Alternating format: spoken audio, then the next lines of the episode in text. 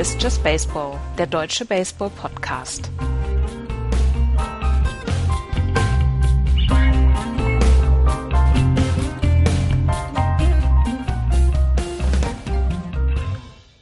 Wunderschöner Sonnenschein, 35 Grad im Schatten, der Sommer ist endlich zurück. Hier ist Just Baseball. Hallo, liebe Hörer, zu einer neuen Ausgabe des kleinen, kuscheligen, schnuckeligen Familien-Baseball-Podcasts. Hallo, Andreas. Hallo. Hallo, Florian. Schönen guten Morgen. Und ist, das nicht, ist es nicht wunderschön, wenn man morgens aufwacht und es regnet nicht? Es ist nicht diese milchige Scheißbrühe, sondern einfach die Sonne scheint. Ja, und dann sitzt man, man, und dann sitzt man vor seinem Rechner und macht zwei Stunden Baseball-Podcast. Ja, das Dank. kann man ja auch im Garten machen. Ja, aber nicht das Aufnehmen, das Vorbereiten, das ja. Aber also, ich bin heute Morgen um sechs von Flugzeugen geweckt worden, weil die Landebahn, also die eine Start- und Landebahn wurde freigegeben in Hamburg jetzt und die starten und landen direkt über meinem Schlafzimmerfenster. Ich war um sechs wach. Kann man cool. dann bei dir ins Schlafzimmer reingucken, wenn man von Hamburg aus startet? Nee, weil ihr direkt drüber fliegt. Das also du kannst nicht rausgucken, du siehst mich nicht. Ich versuche ja immer zu winken und auch versuche auch Reaktionen der Piloten zu bekommen, wenn ich dann mit dem Laser ein bisschen blende und so, aber es passt, klappt nichts. Da denk dran, immer Dachfenster zuzumachen, ne? Wenn ja. da kurz nach Start oder kurz vor Landung einer auf Toilette will. Ja, stimmt. Das ist, ja. nicht, das ist nicht so wie bei, wie beim, bei den Zügen früher, wo man, wo man, wo man so angucken konnte, wo es auf die Gleise fällt. Nicht? Nee. Ach so. Da empfehle ich, äh, da empfehle ich den Hörern mal zu googeln. Rendsburger Hochbrücke, 80er, 90er Jahre. Bei YouTube gibt es bestimmt genug Berichte. Ach, das muss eins. Dann, nee, das, das, will, das, will ich gar, das will ich alles gar nicht, das will ich alles gar nicht wissen. ja, dann lass uns mal vom Fäkal-Content weggehen. Obwohl, wir könnten direkt mit den Yankees anfangen. Hallo. Nein, ist ja gut. So, ja gut. Gleich, mal, gleich mal die richtige Atmo hier unterbringen. Ne? ich benehme mich ja jetzt, versprochen. Wir fangen mit den äh, Divisionen an, wie jede Woche gucken wir als erstes in die American League und dort in die East. Kurzer Blick auf die Tabelle. Auf Platz 1 die New York Yankees 36-23, dahinter die Red Sox 34-27, die Orioles 31-29, die Tampa Bay Rays 33-32 und am Tabellenende die Toronto Blue Jays 30 zu 32, siebeneinhalb Spiele hinter den New York Yankees zurück, allerdings immer noch nicht aus der Contention ausgeschlossen. Die Yankees und die Red Sox hatten eine Serie diese Woche. Und äh, da hat, haben die, die Red Sox in äh, zwei aufeinanderfolgenden Spielen so richtig aufs Maul gekriegt, jo. Andreas. Jo, das war, war nicht schön. Also beziehungsweise, äh. das war relativ gut von den, ähm, von den New York Yankees, die erstens mit ihrem Pitching ähm, wirklich äh, gut waren und zweitens dann Leute wie Aaron Judge und Gary Sanchez haben sich einen Spaß draus gemacht, den, den Ball aus dem Stadion zu hauen. Und das war, ja. Das war sehr beeindruckend. Das erste Spiel hatten sie noch mit Masahiro Tanaka, um den sich die Yankees ja wirklich Sorgen machen, der nun wirklich nicht gut aussah, der wieder drei Home Runs abgegeben hat gegen die Red Sox da in dem Spiel. Aber danach haben sie dann wirklich ähm, gegen die Red Sox nichts zugelassen und haben zwei von dreien aus dieser Serie genommen und das sah sehr beeindruckend aus. Und ähm, Florian hatte eine Statistik, dass sie mit Runners in Scoring Positions keine Probleme derzeit haben. Ja, bis ähm, ich hatte mir das ähm, Donnerstag war das der zehnte, ne? Ja, da habe ich, oder nee, das war gestern sogar. Gestern war das. Gab es einen Tweet von der MLB, dass die Yankees es jetzt geschafft haben, das achte Spiel hintereinander ähm, keinen Run zugelassen haben, also keinen ähm, Hit. Hit zugelassen haben, Entschuldigung, with runners in scoring position. Und das ist, äh, ähm, also da, es gab lange so einen Rekord nicht. Der letzte ist aus dem August 2007. Da haben es die äh, Cardinals neun Spiele hintereinander geschafft. Und ich, ähm, wir haben hier immer über das gute Pitching ähm, der Yankees gesprochen, wenn sie in den Bullpen gehen. Und dass sie es trotz ähm, des nicht so guten Starting-Pitching-Stuffs schaffen, so eine Statistik hinzulegen, Hut ab. Also nicht so gut das Starting Pitching Stuff ist halt äh, das, was sich diese Woche überhaupt nicht bewahrheitet hat. Sowohl CC Sebastia als auch Michael Pineda mit äh, wirklich beeindruckenden Outings. Ja. In, in den Spielen äh, gegen, gegen die Red Sox. Gerade bei CC Sabathia hat es mich einigermaßen überrascht. Ähm, aber man muss sagen, das war äh, Lights Out Baseball, was er da gepitcht das, hat. Das war Vintage, das war Vintage ja. CC Sabathia. Sie haben wirklich nur mit einem Starting Pitcher Probleme. Das ist Masahiro Tanaka. Ich habe jetzt diese Woche mhm. noch eine Geschichte über Jordan Montgomery gelesen, der fünfte Starter von den ähm, Yankees, der im Moment, ähm, der in diese in diese Saison reingekommen ist, ins Spring Training. Und man hat ihm gesagt, du, äh, wir wissen nicht, ob wir einen Platz für dich haben. Pitch erstmal mit. Und dann hat er im Springtraining wirklich alle überzeugt und ähm, hat jetzt mit elf Starts einen 4-4er ähm, Win-Loss-Record. Gut, der bringt nichts, aber ein 3,55er ERA. Er hat 61 Strikeouts gegenüber 23 Walks. Er hat nur 29 Runs abgegeben und hat äh, einen 2,30er Average gegen sich. Und das für einen Nummer 5 Starter. Und er ist im Moment Nummer 4 oder Nummer 3, weil Tanaka einfach nicht gut ist. Das ist wirklich, wirklich beachtlich. Und äh, der kam wirklich von ähm, von, ja, er, der, er came out of nowhere und er kam zum Springtraining. Man hat ihm gesagt, ja, du hast eine Chance wie jeder andere, aber damit hat überhaupt keiner gerechnet. Hat er den, den fünften Starterplatz bekommen von Joe Girardi und einen 3,55er ERA für einen, für einen Nummer 5 Pitcher, das hätte ich auch gerne. Ja, und dazu noch das wirklich beeindruckende Bullpen. Ja. Muss man ja sagen, angeführt von äh, Dylan Betances, ähm, kannst du über Tyler Clippard, Adam Warren, du hast mit Aroldis Chapman einen, einen, einen Saver, der in 14 Spielen fünf Runs zugelassen hat. Ähm, das ist das ist prima, muss man wirklich äh, völlig neidlos so anerkennen. Aroldis Chapman hat gestern in einem simulierten Spiel 18 Pitches geworfen und soll jetzt in einem Class A, äh, Class A Rehab Assignment am 13. dann ähm, wieder pitchen. Er war ja jetzt auf der DL ähm, wegen einer. Aber also so lange war er gar nicht auf der DL, oder? Nee, seit Anfang Juni. Ende Mai, Anfang Juni. Ja, ja, gut, das sind dann jetzt zwei Wochen. Ja, ja, genau. Aber vorher okay, hat, er, ja, hat er gut gepitcht. Ja, ja, ja. Ja. Aber vorher hat er halt, wie gesagt, in 14 Spielen fünf Runs abgegeben, das ist in Ordnung. Ähm, und das, das, äh, also als Yankees-Fan hätte ich gerade richtig Spaß an der Mannschaft, muss ich sagen. Und vor allen Dingen, die Offensive ist auch einigermaßen beeindruckend. Ne? Das, was Aaron Judge da macht, das ist ja, das ist ja äh, tatsächlich nicht normal. Der ist immer noch bei 3,32, hat jetzt letzte Nacht seinen 19. Home Run geschlagen. Und den mit der größten Exit Velocity, seitdem Statcast diesen, diesen äh, Wert aufnimmt. 121 okay. Meilen pro Stunde. Boah.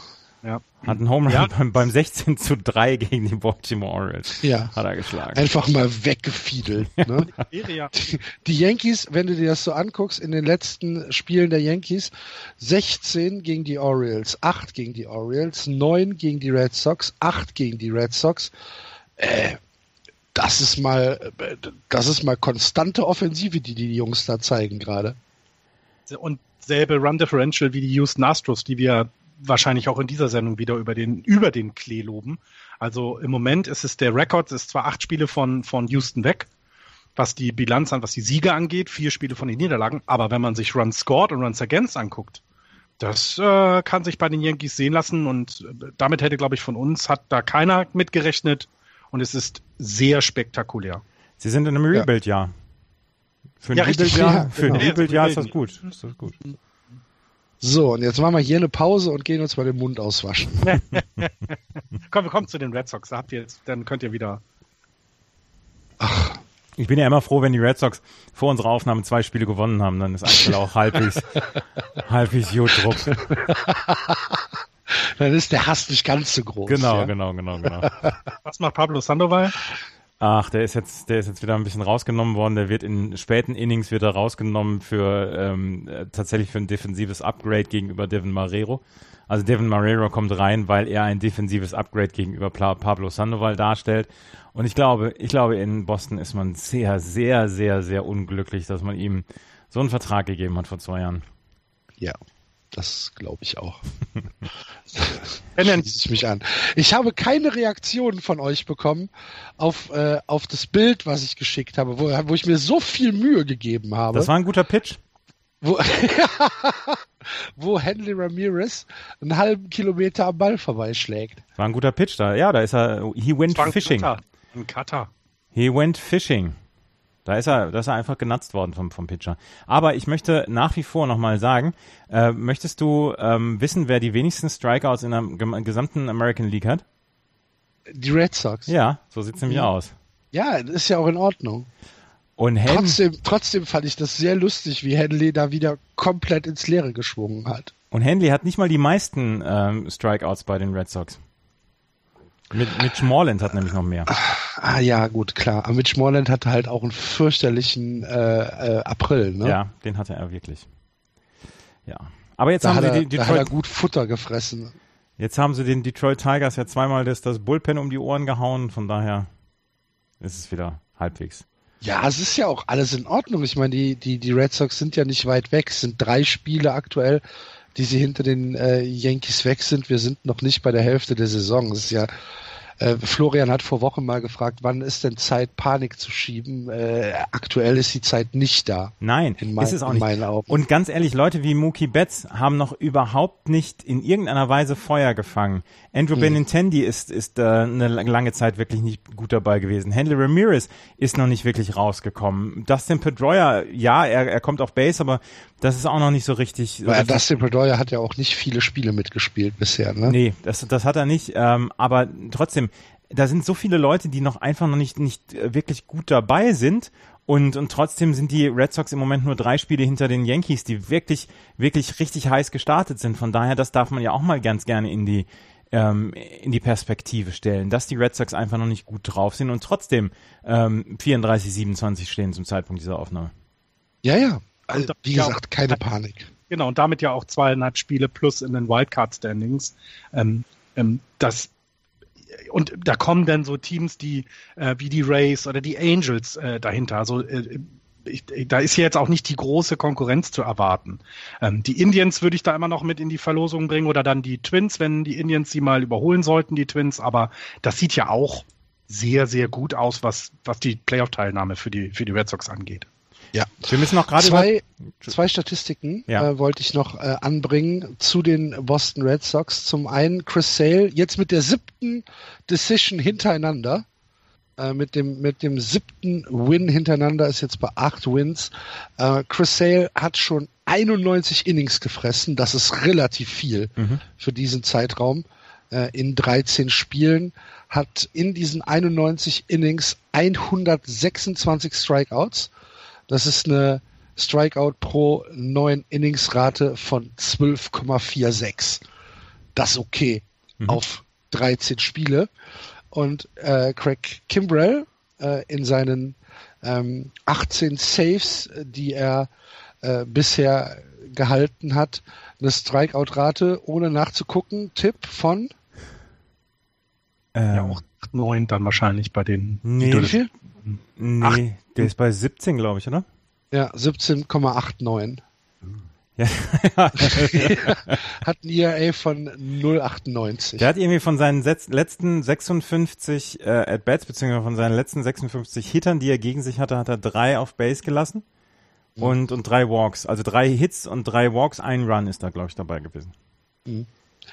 Ja, es ist, ist okay. Wir haben eine Anmerkung bekommen auf Twitter von, äh, von äh, einem Hörer, äh, nämlich vom, äh, jetzt finde ich es gar nicht mehr. Ähm, der Hörer hat auf jeden Fall gesagt, ist Craig Kimbrell der Cristiano Ronaldo der MLB, weil er so post. Nein, Natürlich nicht. nein. Ja, klar ist er das. Nein, das ist nur Ablauf, was der da macht. Ja, Es das, ist halt konditionierter Ablauf. Wie bei Cristiano Ronaldo. das ist halt schon, das ist halt schon eine komische Bewegung. Ich habe, ich habe noch immer dieses Bild vor Augen, als er noch für die Atlanta Braves gepitcht hat, als ich weiß gar nicht, ich glaube gar nicht, ich glaube bei den Seattle Mariners oder wo waren das, das hinter dem hinter dem Homeplate bei den Zuschauern die Leute so so äh, Flatterbewegungen gemacht haben wie so Vögel und ihn so ein bisschen nachgeäfft haben. Das bleibt mir dann auch noch in Erinnerung. Das, äh, er ist halt, lustig. er ist halt komplett unhittbar im Moment Ja. und das macht, ähm, da kann er von mir aus kann er, Kann er posen, wie er will. Ja, halt, da- ne? da, da kann er jedes Mal den Propeller anschmeißen, bevor er auf den Mount geht von mir aus. Also das, das, ähm, ja. Und, und wenn das, wenn das die Bewegung ist, wenn das der Bewegungsablauf ist, der ihn, äh, der, der dazu führt, dass er so solche Statistiken abliefert, dann ja. Ja, es ist halt ähnlich wie, wie Cristiano Ronaldo, aber Cristiano Ronaldo hat dann ja eine größere Streuung als äh, Craig Kimbrell. Das stimmt. Wir müssen gerade noch über, über David Price sprechen. Der, oh, David Price hat ein bisschen Stress mit Boston Media. Ja, und, und wer hat, und wer hat's angefangen wieder? Dan Shaughnessy. Dan Shaughnessy natürlich. Dan Shaughnessy, äh, muss man für die Hörer, die es vielleicht nicht wissen, denn Shaughnessy, äh, Beatwriter aus Boston für den Boston Globe, ähm, der ab und an auch mal kritische Worte findet, wenn irgendetwas ähm, seinem heiligen Verständnis der Red Sox widerspricht, sagen wir es ja, mal so. Ja, und, und der hat sich schon mit, glaube ich, jedem aus dem Duckout angelegt, mit jedem aus dem Clubhaus. Der hat schon von jedem auf die Fresse bekommen und er macht einfach weiter. Und er ist einfach, er ist nicht so, glaube ich, der, der, ähm, der Mensch, mit dem man so richtig gerne Umgang haben würde. Aber er ist seit 25 oder 30 Jahren dabei. Und ähm, ich auf jeden Fall, David Price hatte gesagt, dass er eigentlich nur noch Mediaaktivitäten unternehmen möchte, wenn er pitcht. Wenn er, wenn er selber pitcht, an den anderen vier Tagen möchte er das nicht machen. Chris Hale macht das seit Anfang des Jahres und hat ähm, David Price dann gesagt, ja, das mache ich jetzt auch. Und dann hat man ihn darauf angesprochen und dann haben ihn mehrere wohl auch im, im Clubhaus dann auch verfolgt und dann hat er irgendwann, irgendwann ist er ausgerastet und hat, ich glaube, es war Dan Shaughnessy mit einer, mit einer F-Bomb belegt und ähm, hat dann hinterher dann auch gesagt, hier, fuck them all und ähm, ist dann weitergegangen. Dann hat John Farrell gesagt, ich spreche mit ihm darüber, nachdem er, nachdem er gepitcht hat, ich will seine Vorbereitung nicht stören. Das Spiel gegen die Yankees ist dann relativ gut daneben gegangen für ihn, aber ähm, John Farrell selber hat gesagt, ähm, wenn du mit ihm im Clubhaus unterwegs bist, wie, wie sagte er, here's the thing, David Price, Price is one hell of a teammate. He's a very strong competitor. The support he gives his teammates in the clubhouse and that dugout is outstanding and it's returned to him. I think he genuinely, genuinely appreciates competing with the Red Sox, the city of Boston and going out and working with his teammates to win a championship. Problem ist halt, er hat nicht so richtig viel Spaß im Moment und ähm, das kommt so ein bisschen zurück und ja, jetzt hat er Ärger gehabt. Ja. David Price ist ja schon seit dem Transfer, ähm, ich habe das Gefühl, dass er, dass er nie richtig angekommen ist in Boston. Er hatte keine, er hatte also, keine fantastische Saison, er hatte aber auch keine so schlechte Saison. Er hat aber auch, nee, aber er hat auch nicht die Riesenlobby, finde ich. Glaube ich auch, ja, ja. Also David Price war ja damals bei dieser ähm, bei dieser Pitcher History, äh, wo wir wo wir uns gefragt haben, wenn ein Pitcher geht, das ist der, der erste Dominostein und dann fängt das an. Und es waren sechs, sieben, acht Top-Pitcher in der Verlosung. Und einer davon war David Price. Und ich kann mich noch relativ genau erinnern, als äh, David Price nach Boston gegangen ist, äh, haben wir auch drüber gesprochen. Und ich habe dir auch schon damals gesagt, ja, meine erste Wahl wäre jetzt nicht gewesen. Ähm, und ich glaube, mit diesem Gefühl stehe ich da gar nicht alleine da. Ich glaube, dass die Lobby für David Price in Boston nicht so groß ist, äh, wie er sich das wahrscheinlich auch gedacht hat. Ja. Es, es bringt nur das, dass er Leistung bringt. Und er hatte den einen yeah, Start, ja, wo er richtig ja, gut ge gespielt hat. Und jetzt hat er den letzten Start, ist er von den, von den Yankees, ähm, ja, ist er von den Yankees vom Platz geschubst worden. Und jetzt geht's weiter die nächsten Tage. Und ja, das wird, das wird interessant in den nächsten Wochen und Monaten zu sehen sein. Aber wenn er gut pitcht, wenn Chris Sale gut pitcht, wenn Rick Porcello vielleicht wieder zurückkommt, dann ist das keine so schlechte Rotation, die die. Red nee, Sox nee, haben. nein, nein. Es ist absolut, hast du, hast du hundertprozentig recht. Ich glaube aber, dass David Price, äh, ja, dass er auch jetzt mal vielleicht zwei, drei erfolgreiche Outings hintereinander bräuchte. Ja. Hat jetzt das nächste Spiel am Dienstag ähm, bei den Phillies. Das könnte vielleicht gehen. Ja, das, ja. Darf ich euch mal nochmal runterholen, äh, weil ihr jetzt ja gerade so euphorisch über die Boston Red Sox redet. Ähm, welches Team in der American League hat die wenigsten Home Runs geschlagen? Die Red Sox. Ja, das wissen wir doch. Reden Ach. wir jede Woche drüber. Ähm, und jetzt, ne, das 58 Home Runs, wenn man sich jetzt anschaut, die Yankees haben 98, aber es geht noch schlechter. Welche zwei Teams sind insgesamt denn schlechter als die Red Sox? San weil Diego? sie damit auf Platz 28 sind. San Diego? Nee, Pittsburgh, 57 Home Runs. Und dann? Die Giants. Richtig, 49 Home Runs. 49? Das heißt, die Yankees haben doppelt so viele Home Runs und die, äh, die Rays auch, wie die äh, Giants. Ja. 49 Home Runs haben sie noch. Bei den Rays hat sich Kevin Kiermeier verletzt. Der Idiot wollte zur First Base äh, Lex First sliden und ist dann relativ nah dran. Legs die, First? Ja, ist dann relativ, oh. nah, also wie beim, wie beim normalen, wenn du ja, auf die ja. Second Base und ähm, ist dann relativ nah an die an die Dings schon rangelaufen an die Plate und ist dann wirklich drüber gestolpert und drüber gehauen und hat sich dabei die ähm, hat sich dabei ein Haares in seiner Hüfte geholt und wird jetzt zwei Monate ausfallen. Hüfte ist schlimm. Hüfte ist nicht gut. Und vor allen Dingen, er ist halt, er ist der beste Outfielder, den diese Liga zu bieten hat. Und Aha. die Tampa ja. Bay Rays werden ihn wirklich sehr, sehr vermissen. Und das ist Rückschlag, ja. Und ganz ehrlich, ganz ehrlich, so ein Risiko eingehen, um auf First Base zu kommen? Ernsthaft? Gerade, äh, gerade First Base ist ja sowieso immer mit Sliden und so weiter. Du darfst ja durchrennen. Deswegen, ja. also uns, hier wurde das verboten, an die First Base zu sliden in irgendeiner Form, was aber auch daran liegt, dass ich mich wahrscheinlich beim allerersten Slide so stark verletzt hätte, dass ich nie wieder hätte gehen können. Aber das ist schon. Florian, dass sie dir überhaupt einen Schläger in die Hand gegeben haben. ich, hab, hey, ich, hab einen Hit. ich bin mal mit dir durch, durch ein Einkaufszentrum gelaufen, du erinnerst dich, ne? ja, da war jemand. Mhm, da war jemand. Ja, ähm, aber das ist schon, das ist schon sehr viel Risiko ähm, und äh, ja, für die für die Race ist das ein, ein, Rück, ein großer Rückschlag. Ja. Ganz ehrlich, enges Spiel. Du hast du hast ähm, du hast einen auf Base auf der zweiten Base. Du willst noch äh, jemanden reinbekommen, damit der Hitter nach dir eine Chance hat, vielleicht mit dem Home Run den Walk off zu bringen. Dann verstehe ich das. Aber Kevin Kiermeier hat da in einem normalen in einem normalen Spiel hat er da versucht auf die First Base zu kommen und dafür zwei Monate ausfallen. Das ist halt ja, ist übel. Und äh, ich, ich muss jetzt gerade echt mal überlegen. Also ähm, Headfirst sieht man ja ab und an, aber so ein richtiger Slide mit, mit, mit Legs First auf First Base, nee. da muss ich mich jetzt echt mal überlegen. Kann, kann ich mich jetzt gar nicht dran erinnern. Siehst du wirklich ganz, ganz, ganz, ganz selten. Also, wenn man mal guckt, ne, von den äh, Outfieldern, ähm, die im, in dieser defensiven Statistik Defensive Run Saved äh, vorne ist. Da haben wir Mookie Betts mit elf, äh, Byron Buxton hat zehn und dann kommt schon Kevin Kiermeier mit neun, Jackie Bradley Jr. mit, Junior mit acht. Also der gehört zu der Elite, defensiven Elite in der Liga und dann durch so einen ja, blöden Slide, blöd, sich zwei Monate rauszunehmen, das ist nicht gut, nein. Ja.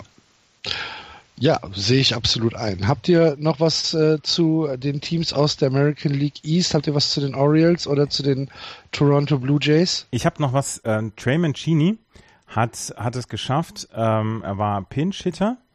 Ähm, und Trey Mancini hat es geschafft, mit einem Home Run ähm, ein Spiel auszugleichen im neunten Inning, ähm, als die, als die, ich weiß gar nicht, gegen, gegen die Pirates. Ähm, als gegen die Pirates hat er geschafft, einen Home Run im, im neunten Inning, glaube ich, zu schlagen, um das Spiel auszugleichen. Du musst, musst erstmal sagen, dass Trey Mancini Pinch-Hitter für die Baltimore Orioles ist. Ja, genau, Entschuldigung, ne? für die Baltimore Orioles. Und äh, in der in Extra Innings kam er zurück und hat nochmal einen Home Run geschlagen zum Walk-Off. Und ähm, und Trey Mancini ist der erste Orioles-Player in der Geschichte des Baseballs, der es geschafft hat, einen Pinch-Hit Game-Tying Home Run ähm, mit einem ähm, Pinch-Hit, ähm, nein, mit einem Walk-off-Home-Run äh, zu, zu kombinieren. Und ähm, er ist, glaube ich, sogar einer der ersten zwei oder drei, drei haben es bis jetzt geschafft. Book Powell 1966 und Eddie Murray 1980, die haben es geschafft, mit zwei Home Runs ein Spiel erst auszugleichen und dann den Walk-off zu schaffen. Ja. Und der Ausgleich war ja sogar ein Two-Run-Home Run. Genau, genau. Mit zwei Outs, glaube ich sogar. Das, kann, das, das weiß ich jetzt gerade nicht. Im Bottom Nines, ja. Und dann habe ich, noch, hab ich noch eine lustige Geschichte bei den Toronto Blue Jays gelesen auf, auf SB Nation. Ähm, bei, ähm, die haben, die haben unglaublich ähm, Probleme auf der, im, im Left Field. Ezekiel Carrera ist, ist wohl ganz, ganz schlimm. Chris Coughlin ist auch ganz, ganz schlimm. Das Problem ist, der Ersatz, der ist durchaus in-house da. Die sind nur alle verletzt. Steve Pierce, Dalton Pompey. Dalton Pompey zum Beispiel hat ähm, seit der World Baseball Classic kein Spiel mehr ge gemacht, weil er, ähm, weil er eine Gehirnerschütterung hat und immer noch ähm, ähm, immer noch äh, Probleme hat damit. Ähm, ähnlich wie Brock Holt zum Beispiel. Der hat ja immer noch nach wie vor Schwindelgefühle nach einem nach einer Gehirnerschütterung und spielt deswegen im Moment nicht. Ähm, Anthony Alford, Dwight Smith Jr., der könnte eventuell noch die Position im Left Field übernehmen. Auf jeden Fall die äh, Toronto Blue Jays im Left Field haben ganz, ganz, ganz, ganz große Probleme und ähm, das wollen sie angehen in den nächsten Wochen. Das Problem ist, die Alternativen sind im Moment verletzt und kommen so schnell nicht wieder. Probleme Dann drücken wir die Daumen. Probleme werden nicht weniger bei den, bei den Blue Jays, ne? Und trotzdem Wieder sind nur sieben, eine Woche. Ja, und trotzdem sind sie nur siebeneinhalb Spiele entfernt, ne? ja, ja, da haben wir ja letzte Woche schon drüber gesprochen. Ja, genau, aber dann, fangen, dann auch mal anfangen jetzt bitte. Also dann auch mal loslegen, dann mal beweisen. Ja, haben sie doch. Sie haben doch im Mai wirklich gut performt. Ja, jetzt sind es immer noch sieben Spiele weg. Ja, aber ich glaube nicht mehr an die Blue Jays, Punkt. Ja, gut. so, dann können wir jetzt hier einen Haken dran machen. Ne? Alle Blue Jays-Fans, ihr hört uns dann im nächsten März wieder. Ich sage selber ein Blue Jays Cap, weil ich dieses Team äh, da jetzt in den 90ern verfolgt habe. Ich habe einen, einen Platz in meinem Herzen für die Blue Jays, aber ich glaube, dass es dieses Jahr nichts mehr wird. Das ist gar nicht böse gemeint. Nein, nein. Ich finde bei den Blue Jays ja immer wieder erschreckend, wie unfassbar leer über die komplette Saison äh, Rogers Center ist. In den Playoffs ist es ja tatsächlich äh, eine anständige Stimmung, aber in der Saison ist da ja ist da ja Totentanz. Das ist ja unfassbar. Ich glaube, das ist doch das Problem all dieser. Also das ist jetzt glaube ich kein spezielles äh, Blue Jays. Ja, aber es ist die einzige kanadische Mannschaft. Ne? Also die, die haben nochmal einen anderen Einzugsbereich als jetzt ähm, von mir aus die Red Sox. Die Red Sox, die in unmittelbarer Nachbarschaft äh, die Yankees und die Orioles haben. Äh, wo, wo du innerhalb von, keine Ahnung, 300 Kilometern, 400 Kilometer, was ja für amerikanische Verhältnisse fast schon Derby-Charakter hat, ähm, dass du, dass du da ähm, halt halt die die Yankees, die Red Sox und die Orioles mit drei Fanbases hast, ähm, die sich das alles einigermaßen aufteilen. Und in Toronto äh, bist du schon einigermaßen äh, isoliert, allein durch die ja durch die Grenze.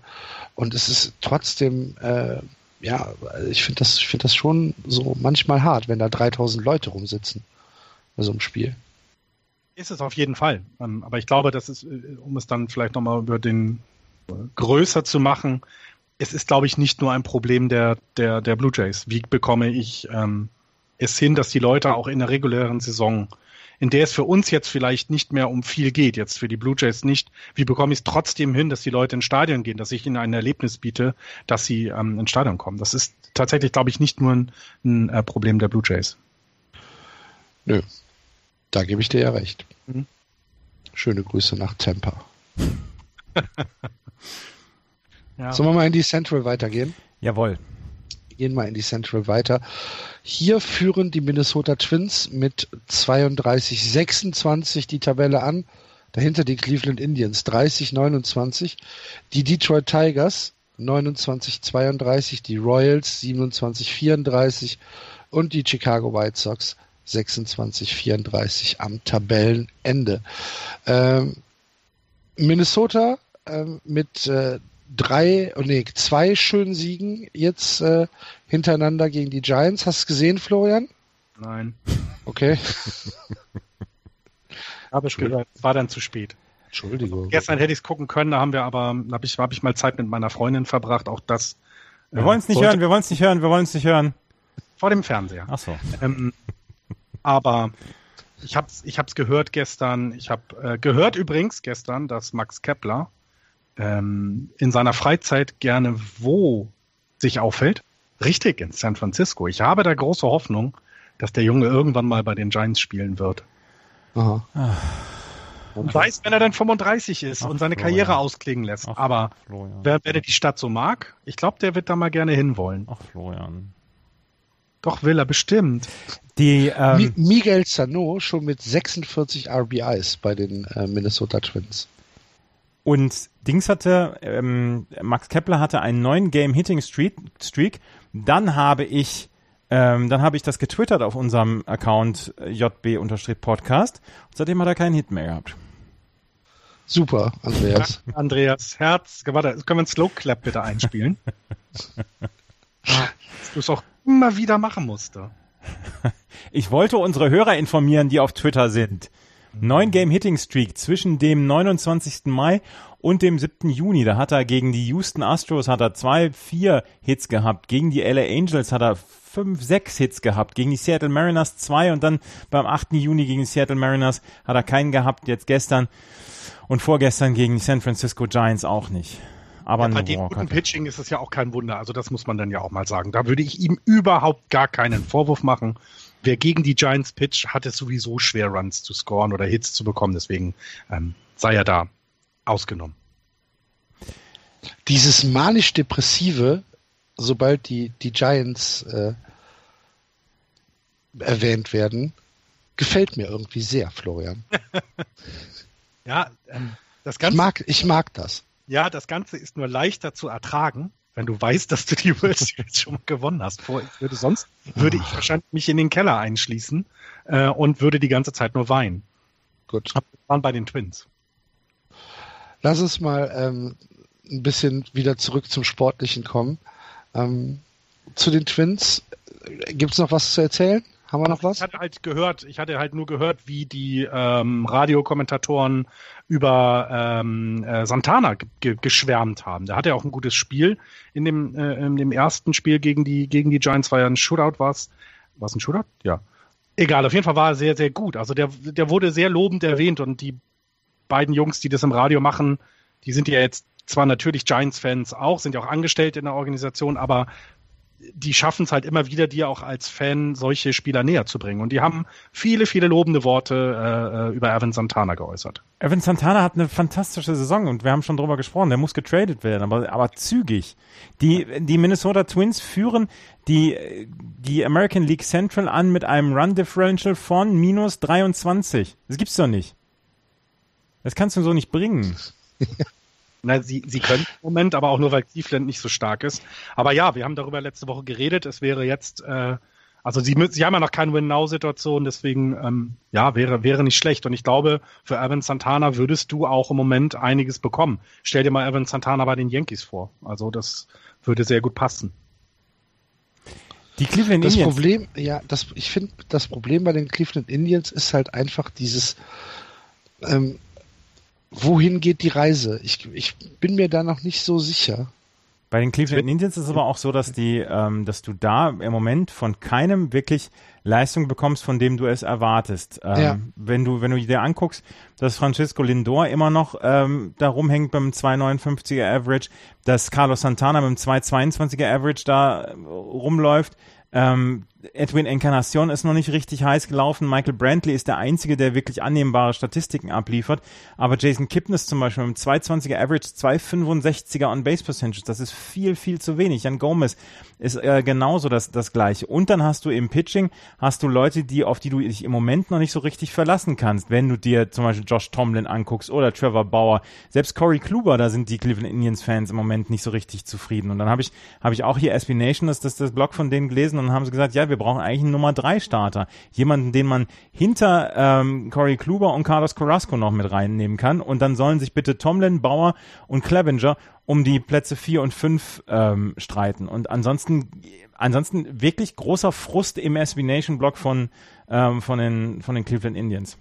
Sie werden die Division Verstehe ich hundertprozentig. Ja, ja, Corey Kluber hat José Abreu getroffen. Habt, habt ihr das gesehen? Nee, hab ich nicht gesehen. Uh, abgeworfen, voll auf die Kniescheibe. Au. Ja. Das war, ähm, ja, war nicht so schön. Und eine lustige Geschichte noch aus Cleveland.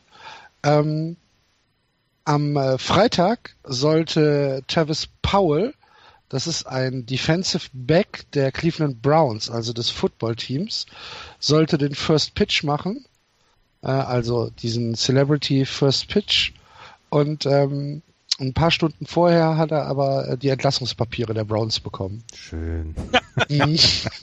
Und Die sagt, hier, komm. Oh, das gemeint. Das, ist aber das, äh, war, das war der Freitag von Travis Powell. Hat, hat er auch nicht mitgerechnet, als er morgens aufgestanden ist. Nee, das ist ja gemein. Ja. Können wir noch mal gerade darüber sprechen, wie schlecht das äh, Pitching der Detroit Tigers ist im Oh ja, ja, ja, ja, ja, ja, ja, ja, bitte. Ihr habt mich ausgelacht in der in der ähm, in der Vorschau. Ach so, dass das ja, ja, also. Aber dass das Bullpen der Tigers nicht gut ist, das ist doch klein, kein, also das Geheimnis ist jetzt, das ist gar keins, das, das weiß doch. Auf naja, aber solange wir diesen Podcast machen, reden wir darüber. Ja, da, in Und der Tat. Meine, wenn wir es schnallen, dann müssten die es halt auch schnallen, oder nicht? Aber wir, wir machen seit 2012 machen wir diesen Podcast. Seit 2012 liefert das Bullpen der Detroit Tigers fürchterliche Leistungen ab. Die das Relief Pitching Verlässlich fürchterlich. verlässlich fürchterlich, ja. Seit ähm, das das Relief Pitching, also wenn du dir die, die Splits anguckst, ähm, der der Relief ERA der Detroit Tigers ist bei 5,21 letzter Platz. Erster Platz die Cleveland Indians. Ja gut, die haben auch äh, Andrew Miller. Zweiter Platz die Dodgers, dritter Platz die Yankees, vierter Platz, vierter Platz Axel, Axel, Axel, Die Red Sox. die Red Sox mit einem 308er ERA und die Detroit Tigers mit einem 521er ERA und von Joba Chamberlain ist ja, weit und breit nichts zu hören. Das ist ein wirklich, wirklich finsteres Bullpen, was die, ähm, was die Detroit Tigers haben und das haben sie Jahr für Jahr. Und wenn man sich das anguckt, nur hier, äh, wie heißt da, Shane Green, der hat eine gute, der hat eine gute Saison bislang. Ähm, der hat äh, ein 1,57er ERA. Ansonsten hast du mit Francisco Rodriguez, den, den sie getradet haben, einen 6,86er ERA. Dann haben wir letztens, letzte Nacht haben wir den, den Stumpf hatten wir, ähm, äh, Stumpf, wie er heißt, ein 9er ERA hat er im Moment. Ähm, das ist ganz, ganz schlimm, was die, was die Detroit Tigers da jedes Jahr abliefern. Das ist, oder furchtbar, wirklich. Ja. Du musst ja, du musst ja zugeben, dass uns das auch schon so ein bisschen gefällt. Ja, natürlich. Es ist ja nicht so, dass wir jetzt sagen, ach, das ist so schlimm. Aber ja, gut. Ähm, woran, ja, was können Sie denn machen? Hä? Umbauen. Ja, sie haben doch für K-Rod schon, schon getradet. Das funktioniert dann ja auch nicht. Ja, ich ich glaube, die müssen sich sowieso erstmal sammeln. Also ich glaube, dass ich glaube nicht, dass diese Saison noch irgendetwas passieren wird. Also das, die sind viereinhalb Spiele nur weg von den Twins. Ja, wir müssen uns aber noch überlegen, was mit den Indians wird. Ich glaube jetzt nicht daran, dass die Indians das ganz abgeben werden, also sondern die werden, die werden dann meinetwegen die Central gewinnen und noch ein paar Spiele aufholen und ich traue es den Tigers irgendwie auch dieses Jahr da nicht zu. Ähm, sie, es hätte dieser letzte große Wurf werden können, ein bisschen die Leute zu ärgern, wird es aber eben nicht. Und da müssen sie jetzt umbauen. Dann muss jetzt, müssen die alten Zöpfe abgeschnitten werden und, und neue Haare wachsen. Ja. Ich bin, ich bin mal gespannt, was, ähm, wie, wie viel, wie viel Jahre gibt ihr Migi noch? Der, der hat noch ein paar Jahre vor sich. Vier, fünf bestimmt. Du siehst Meinst ja, du, was mit, du, meinst du, du du, vier bis fünf? du weißt, du siehst doch, du siehst doch, was mit Albert Puchholz ist. Ja, gut. Auf der DH-Position. Das ist doch völlig in Ordnung. Also, und ich, den würde ich auch behalten wollen, weil ich glaube, Ja, das werden sie ja auch. Der ist Genau. ja, der ist ja kein, kein, kein Trade-Chip. Ja, einmal das und auch nicht jetzt jemand, den man in diesem Jahr vielleicht schon äh, sieht, dass es vielleicht wie bei Prince Fielder dann ist und bei Texas, dass er einfach dann nur noch eine Saison hatte und danach nun wirklich nichts mehr gebracht hat. Mhm. Und jetzt sieht man das bei, er wird, er wird die Statistiken alle nicht mehr anführen, aber ihr seht es in Boston, lass mal Miguel Cabrera auf der Designated Hitter Position wegfallen. Ähm, wenn er dann da spielt, dann, dann fehlt denen auch wieder was, so wie es bei Boston mit, mit, mit Big Puppy war. Also man darf das nicht unterschätzen. Ähm, dass er eben vielleicht kein Everyday Infielder mehr ist dann in zwei Jahren, das ist okay. Ähm, ich glaube, da rechnet auch, rechnen auch die Tigers nicht mit. Aber der wird ja seine 270 bis vielleicht sogar mal 300er Betting Average haben und dann seine, lass ihn 30 Home Runs im, im Jahr schlagen. Das reicht doch für das Alter und Ja. für den ja, völlig, also ich glaube, die, du kannst ihn sogar noch in deinem Umbauprozess mit einbinden. Der Karl scheint ja auch kein unsympathischer Typ zu sein. Ähm, so, so was man so bisher immer gelesen hat und gehört hat, ist das ja jetzt nicht jemand, der ein Stinkstiefel ist. Und dann, warum? Also warum dann weggeben? Also auf jeden Fall. Vor allen Dingen für, eine, für die First Base kriegst du immer einen. Ja, genau. Ja, das stimmt. Das, das ist kein Problem. Da hast du sogar Henry Ramirez raufbekommen. Ja. Ja. Richtig. Schöne Grüße an den Ähm. Thorsten Wieland, der, der Bosheiten auf Twitter verbreitet. Ja, ich müsste das, ich müsste das eigentlich in den, in den Blog-Eintrag mit reinbringen. Das, Mhm. ist, das ist sehr schön. Ähm, bei den Kansas City Royals eine kurze Geschichte. Es gibt die Gerüchte, dass Calvin Herrera ähm, Tra Trade-Material Ja. ist. Ähm, wie seht ihr da, oder wa- was wäre der Gegenwert für Kevin Her Herrera? Ähm, ich glaube, du kriegst da schon einen ganz guten Gegenwert. Du hast ja gesehen, was du für ähm, Aroldis Chapman letztes Jahr bekommen hast und für Andrew Miller. Vielleicht nicht ganz die Liga, Calvin Herrera, aber ähm, das sollte eigentlich sollte das für ihn ähm, machbar sein, beziehungsweise sollte es für die Royals machbar sein, für ihn wirklich einen Gegenwert zu bekommen, der, ähm, der sie dann auch weiterbringt. Calvin Herrera hat zwar jetzt. Ist der Closer, ne? Ist der Muss Closer, genau. Sagen, ja. 13 von 15 Safe Opportunities hat er geschafft. Er hat dieses Jahr nicht das, das beste Jahr bislang, das muss man auch dazu sagen. Aber ähm, er ist, glaube ich, einer der ersten, die getradet werden von den Kansas City Royals. Und man weiß aus den letzten Jahren von ihm, was er imstande ist. Als die Royals ähm, die World Series gewonnen haben, gehörte er zu diesem dreiköpfigen Monster, was, was jedes, was, was jedes Spiel ab dem siebten Inning quasi für die Gegner tot gemacht hat. Und von daher, ähm, für den bekommst du schon noch was. Ja. Ich würde aber da nochmal die Runde, in die Runde die Frage stellen, das können wir dann zur Trade Deadline machen. Gibt es denn Abnehmer für einen Closer? Also gibt es ein Team, was in Competition ist, was dringend einen Closer braucht? Das ist immer so ein bisschen das. Die Nationals. Ja, okay. Ja. Die haben auch was zum Abgeben, ne? Mhm. Die sind in, ich glaube, die haben auch noch eine Farm, wo man ein bisschen was, weil ich glaube, die Royals gucken ja jetzt nicht nach, nach Unterstützung für diese Saison mehr. Ähm, die wollen ja die Farm haben und ja. Also die Nationals auf jeden Fall, die Houston Astros suchen bestimmt auch für ihr Bullpen noch ein Upgrade. Die suchen bestimmt auch noch für, für ihr Starting Pitching Upgrade. Aber die Nationals, da sind halt, da, da, rot, da leuchtet die Lampe halt sehr rot auf, wenn du ins Bullpen guckst. Und das ist das, ähm, wo sie sich wirklich verbessern müssen. Vielleicht auch noch die Chicago Cubs. Da muss man aber erstmal gucken, dass sie überhaupt wieder auf die Beine bekommen, nachdem sie jetzt unter 500 sind im Moment. Ähm, mhm. Die Colorado Rockies sind immer ein Team für, für Pitching-Tiefe dann auch, weil sie unglaublich viele Pitcher benötigen dann ja auch in der Höhe. Und ähm, ja, die Pirates. Ja. ja, ja, ja, ja, die Pirates werden, werden genau jetzt ihre äh, für, für Calvin Herrera traden. Absolut. Absolut. So mache ich, so mache ich das auch bei, bei Out, ähm, Out of the Park, bei meinem Managerspiel, was ich immer spiele. Wenn die, die wenn Cardinals? Die, wenn die Mannschaft am Boden ist, 2040. Bei den, bei den, bei den, bei den Cardinals ist hier der, der Koreaner, glaube ich, ne? Der, der, der Closer. Ja. Ja, der, ja, aber die Cardinals sind im Moment auch nicht in der ja, Position, sagen aber trotzdem. Können, also genügend Mannschaften gibt's, ja. die einen bräuchten. Ja, aber ich habe bei, bei 2040, wenn ich mit den Red Sox 2040 stehe bei Out of the Park, dann trade ich auch nicht für einen, für einen Closer. Da sagt mir das Upper Management dann auch, sag mal, hast du getrunken? Dann sagst du ja. Na, natürlich. ja, lass uns weitermachen. Jawohl. Lass uns weitermachen. Ähm, Heute wollten wir es kompakter machen. Wir sind schon wieder ja, bei 42 es funktioniert wunderbar. Ja, ja. Funktioniert wunderbar.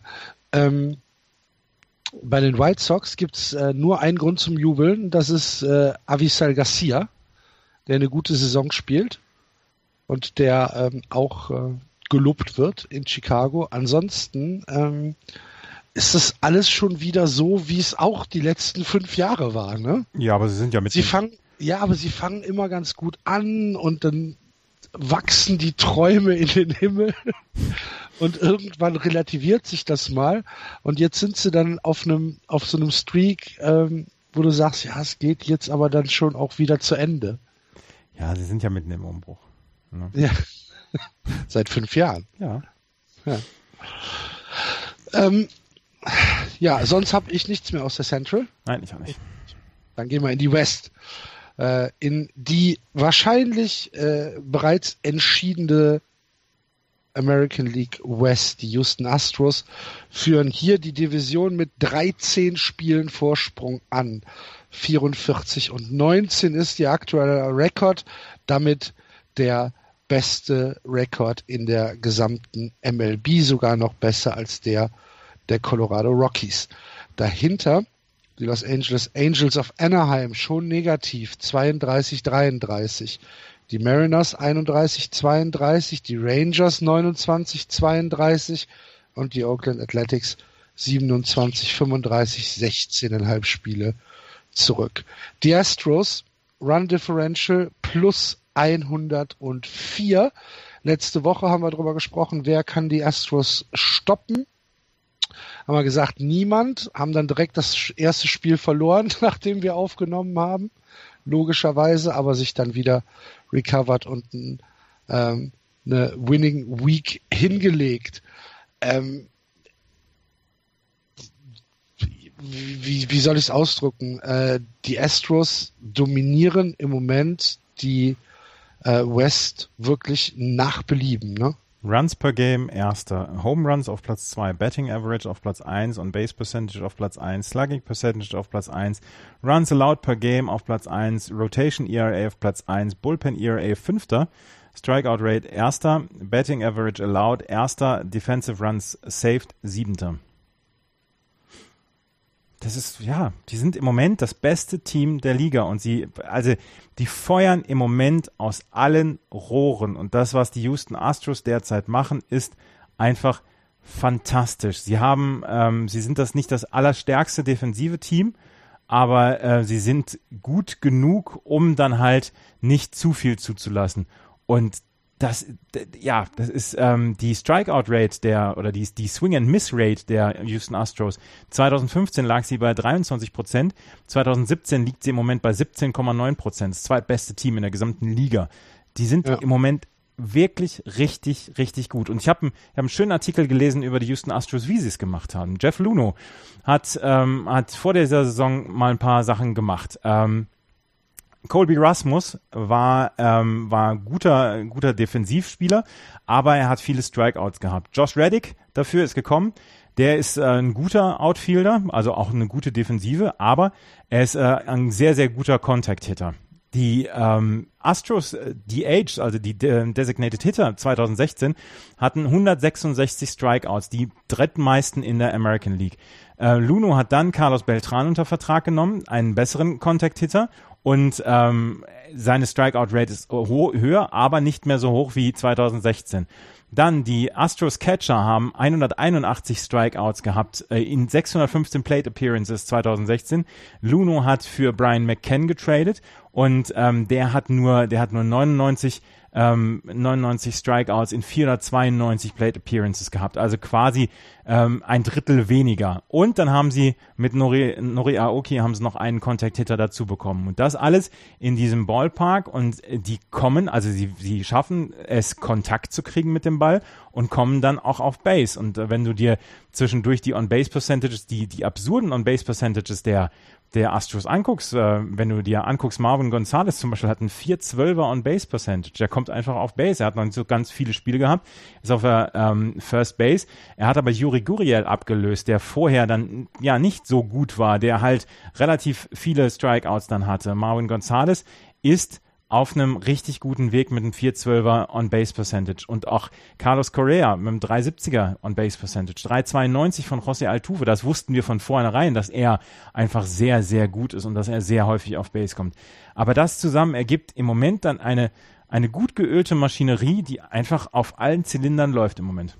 Ja, und dazu ähm, ein wirklich starkes Comeback hier von Dallas Keikel ja, ich der, muss jetzt mal, ja, ja, bitte, sag weiter. Nee, sag ruhig, sag ruhig. Der, äh, der war, der hat seinen letzten Start hat er aussetzen müssen und ist jetzt auf der 10-Day-DL, weil er okay. ähm, Rücken- oder Nackenschmerzen hatte. Er ist, er war im, er war im Warm-up und musste dann ausgetauscht werden und das haben die Houston Astros dann verloren, weil sie einen aus der Triple A dann ähm, genommen haben, den sie gerade hochgeholt hatten. Der hat den, den Start gehabt, hat vier Innings gepitcht und dann haben die ähm, Astros das Spiel verloren, was Dallas Keuchel eigentlich hätte starten müssen. Und er kommt jetzt wohl Mitte Juni wieder, also jetzt in den nächsten Tagen. Aber ähm, es soll nichts soll nichts Dolles sein, aber er war jetzt tatsächlich auf der 10-DL. Das, das habe ich gar nicht mitbekommen, aber ähm, allein nicht mehr drauf. Also wenn ich jetzt, ich bin gerade bei, bei dem Depth Chart der Astros und da stehen auf der DL stehen Gustave, McHugh, Morton und Musgrove. Also der, da wird er offiziell gar nicht mehr geführt und es sind auch nur 15, 15 Day ähm, die L-List. Also 15 äh, die, die, die, die, die, äh, die da draufstehen. Und das ist, auch das ist, glaube ich, ein Vorteil der Astros. Sie haben halt auch wenig Verletzte. Mhm. Ja. Nicht Ausfälle. Und, und die, die Trades, die du angesprochen hast, Brian McCann, da wollte ich das, der kam von den Yankees, ist das richtig? Ja. Mhm. Na, guck mal, manchmal ist es gar nicht blöd, so, so Leute doch nochmal da wegzuholen, die eben, die vielleicht eben keine Uprising Stars mehr sind, aber eben solide, gute Baseballspieler und das haben sie hier bewiesen. Ganz, ganz tolle Zusammenfassung. Fand ich jetzt, äh, erklärt vieles mehr noch, finde ich. Aber, aber hier äh, die Sports Illustrated, die 2014 dieses Cover gebracht hat, herzlich oder äh, gestatten ihr MLB World Champion 2017, die Houston Astros, die laufen seit seit einem halben Jahr laufen die wegen dieses Covers nackig durch die Büroräume. Das ist ziemlich gut. Und Wie die, Craig Kimbrell. Ja, genau. Und ja, die kommen wie morgens ins Büro. Jetzt vergleich doch mal, jetzt vergleich doch mal, ähm, wir haben eben gerade noch über die Chicago White Sox gesprochen und die hatten in den letzten fünf Jahren auch Zeit, Dinge zu tun. Und wenn man das vergleicht mit dem, was die Astros sich vorgenommen haben, ähm, da haben wir auch, als wir hier angefangen haben mit dem Podcast, haben wir darüber auch gesprochen, dass da vieles im Umbau ist, dass vieles im Aufbau ist, dass die sich Zeit nehmen. Und wenn man das dann vergleicht, finde ich, dann kann man eben schon mal propellernd zum, zum, zum, äh, zur Arbeit gehen, wenn, wenn es denn so hinhaut. Also wenn es dann auch so sich in der Form, du hast es gerade gesagt, die einzige Schwäche, die du gerade erklärt hast, waren die, dass sie nur Platz sieben bei Defensive Runs saved sind. Alle, alles andere, was du an Statistiken vorgelesen hast, sind sie in den Top drei der, der, der Liga. Und ich glaube, besser kannst du einen Umbruch, Aufbau einer Mannschaft nicht vornehmen. Ja. Es ist die, die, übrigens, die ähm, Houston Astros haben nach 63 Spielen den exakt gleichen Rekord wie letztes Jahr die Chicago Cubs. 44-19. Und trotzdem ist der Hype nicht so groß. Nee, ne? nee. Houston, ne? Also das darf man nicht vergessen. Es ist nicht. Wisst ihr noch, wisst ihr noch, wie wir diese eine Sendung hatten, wo wir über 0,0% Einschaltquote bei den Houston Astros geredet ja. haben?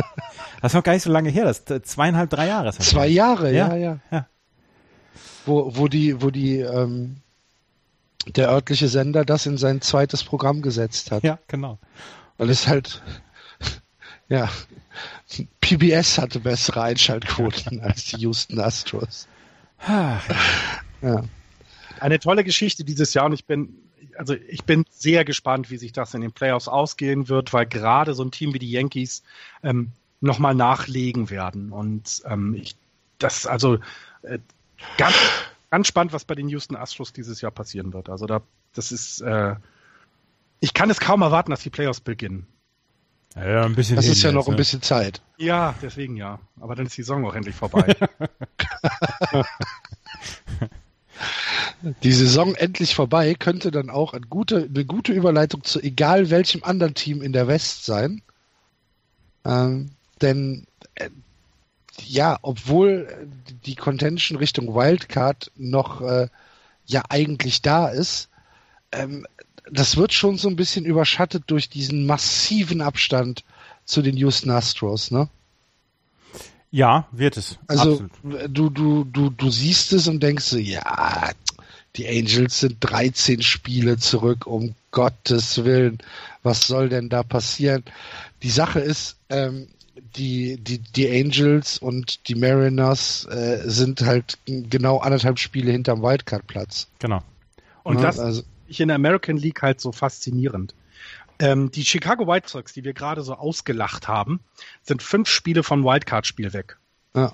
Die Oakland A's auch, ja. Äh, Quatsch, die Chicago Cubs sind sechseinhalb Spiele von dem Wildcard-Platz weg. Nur die mal Chicago Cubs.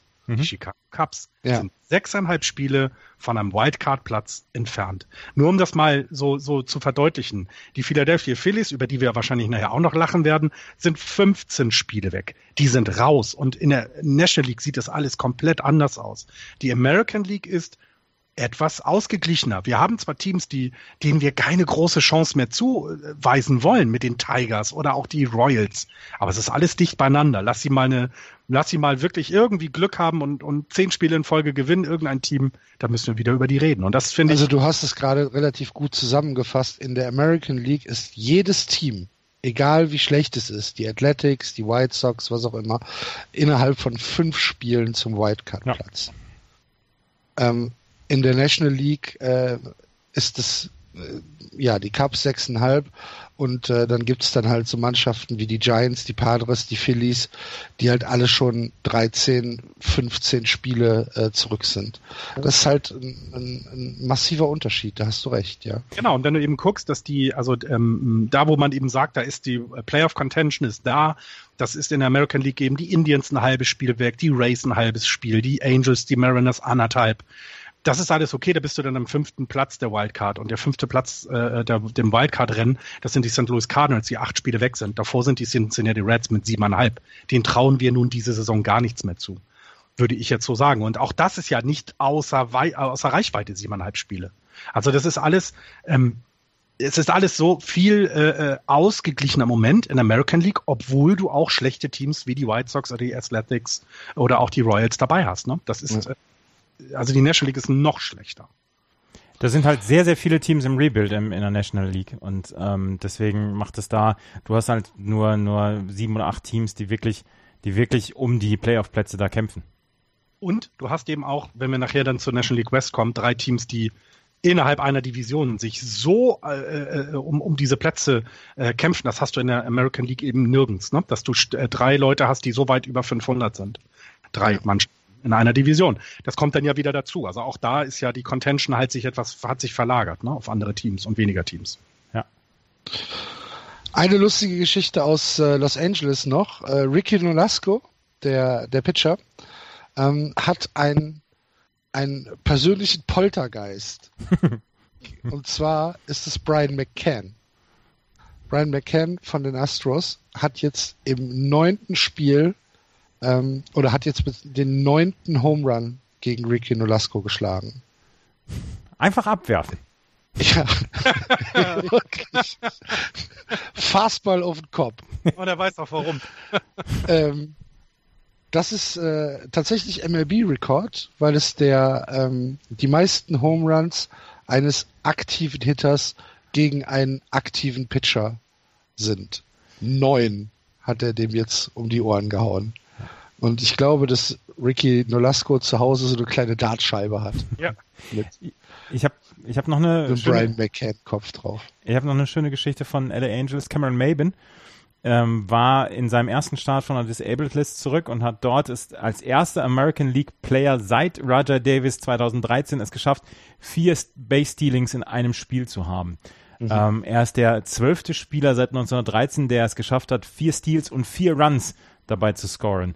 Ähm, er hatte ein Double, zwei Infield-Singles und äh, hatte dann, wie gesagt, vier Runs, ähm, als er seine, seine vier Bases gestohlen hat. Ich sage euch etwas, wenn man jemanden hat, auch Billy Hamilton ja bei den Cincinnati Reds, wenn man jemanden hat, der ständig am Laufen ist und ständig die Base stehlt, da gibt es kaum was Schöneres. Das ist, das ist, ach, das ist so wunderschön. Wenn du siehst, ja.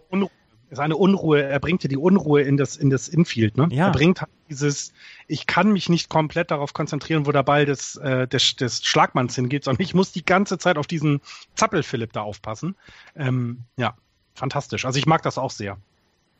Durch die äh, Reactivation von äh, Mabin ist Shane Robinson äh, DFA'd worden.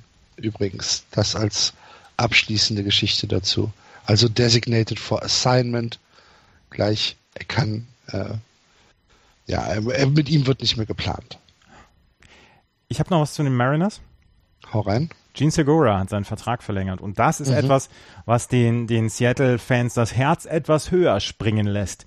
Gene Segura, der letztes und dieses Jahr so ein bisschen seinen Durchbruch gehabt hat, hat jetzt einen Vertrag verlängert, fünf Jahre, 70 Millionen Dollar und das ist etwas, ähm, was, was gerade in Seattle sehr mit, mit Freude äh, vernommen worden ist, weil das ein, ja, die, die Amerikaner sprechen, das ist reasonable. Das ist wirklich in, im, im Rahmen dieser Vertrag für jemanden wie Gene Segura, der dieses Jahr wirklich ein richtig, richtig gutes Jahr hat und ähm, für die Seattle Mariners eine der, dieser, dieser Zukunftsachsen darstellt. Und ja, da gehört Robinson Cano immer noch mit dazu und da gehört auch Nelson Cruz noch mit dazu. Aber ähm, Gene Segura ist äh, im Moment wirklich mit der, der beste Spieler für die Seattle Mariners. Der hat einen 341er Average gehabt, einen knapp 400er on Base Percentage der hat richtig, richtig gut gespielt. Und es gibt ein paar Gründe, warum er einen so verhältnismäßig ordentlichen Vertrag unterschrieben hat. Unter anderem, er ist wohl sehr, sehr gut befreundet mit Robinson Cano. Und ähm, er hat ähm, und er hat eine No-Trade-Clause bekommen von den Seattle Mariners und das war ihm wohl sehr, sehr wichtig. Und ähm, das ist etwas, die Seattle Mariners sind auf einem guten Weg, auch wenn es im Moment noch nicht so aussieht. Sie haben nur vier Spieler, die nach 2019 noch einen Vertrag haben. Das sind Robinson Cano, das sind Kyle Seager, Gene Segura und Felix Hernandez. Und danach sind sie, haben sie keine Verpflichtungen. Das heißt, sie können tatsächlich den, den Roster so umbauen ohne jetzt in irgendeiner Weise groß noch langfristige Verträge zu haben. Und wenn sie langfristige Verträge haben, dann haben sie wie mit Gene Segura jemanden, ähm, der dann einen Vertrag hat, wo man sagen kann, okay, der bringt uns was. Und das sind 15 Millionen quasi im Jahr. Von daher, das ist völlig in Ordnung für die MLB. Ja, und Gene Segura ist ja auch jemand, den ähm, die Mariners äh, lange auf einer Shortstop-Position gesucht haben. Ne? Shortstop war ja lange Zeit verwaist in Seattle. Ja. Also das ist, glaube ich, ein, sehr guter Trade. Absolut. Äh, kein Trade, sehr Deal. guter, sehr guter Deal, Ja. der da gemacht worden ist. Ja. In Seattle hat letzte Woche eine Einjährige den ersten Pitch geworfen. Hm. Besser als 50 Cent damals. Sie stand aber auch nicht auf dem Mount. Besser als ich damals. ja, das wollte ich jetzt nicht sagen. Die kleine Luna, Tochter von Celebrity Couple John Legend und Chrissy Teigen. Kenne ich beide nicht. John Legend ist, glaube ich, so ein Country-Sänger, oder? Ich kann es dir nicht beantworten. Ich, ich, ich google das mal, während du weiter sprichst. ähm, hat den äh, Ceremonial First Pitch zu Robinson Cano geworfen. Herzlichen Glückwunsch. John Legend ist ein R&B-Musician. Aha. Und jetzt noch Chrissy, Ja, nicht so. Chrissy Teigen ist an American model. She made her debut in the annual Sports Illustrated Swimsuit issue in 2010. Dann kenne ich sie ja doch.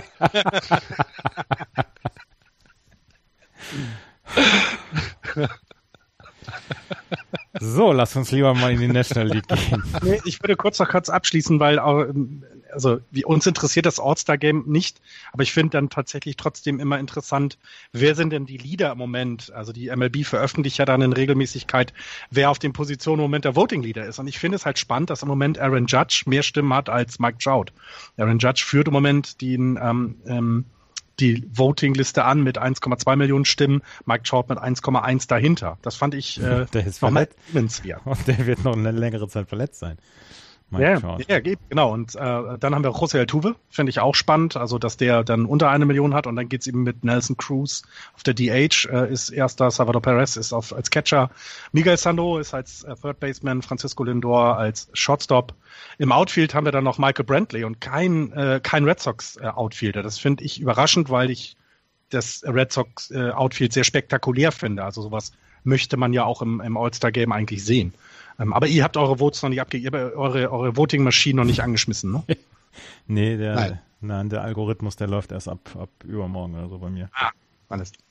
Ich bin da, ich bin noch in, in, äh, in Absprache mit meinem indischen IT-Menschen, Ja. wie wir das am cleversten machen. Ja. Ähm, wie sieht denn euer Beat the Streak aus aktuell?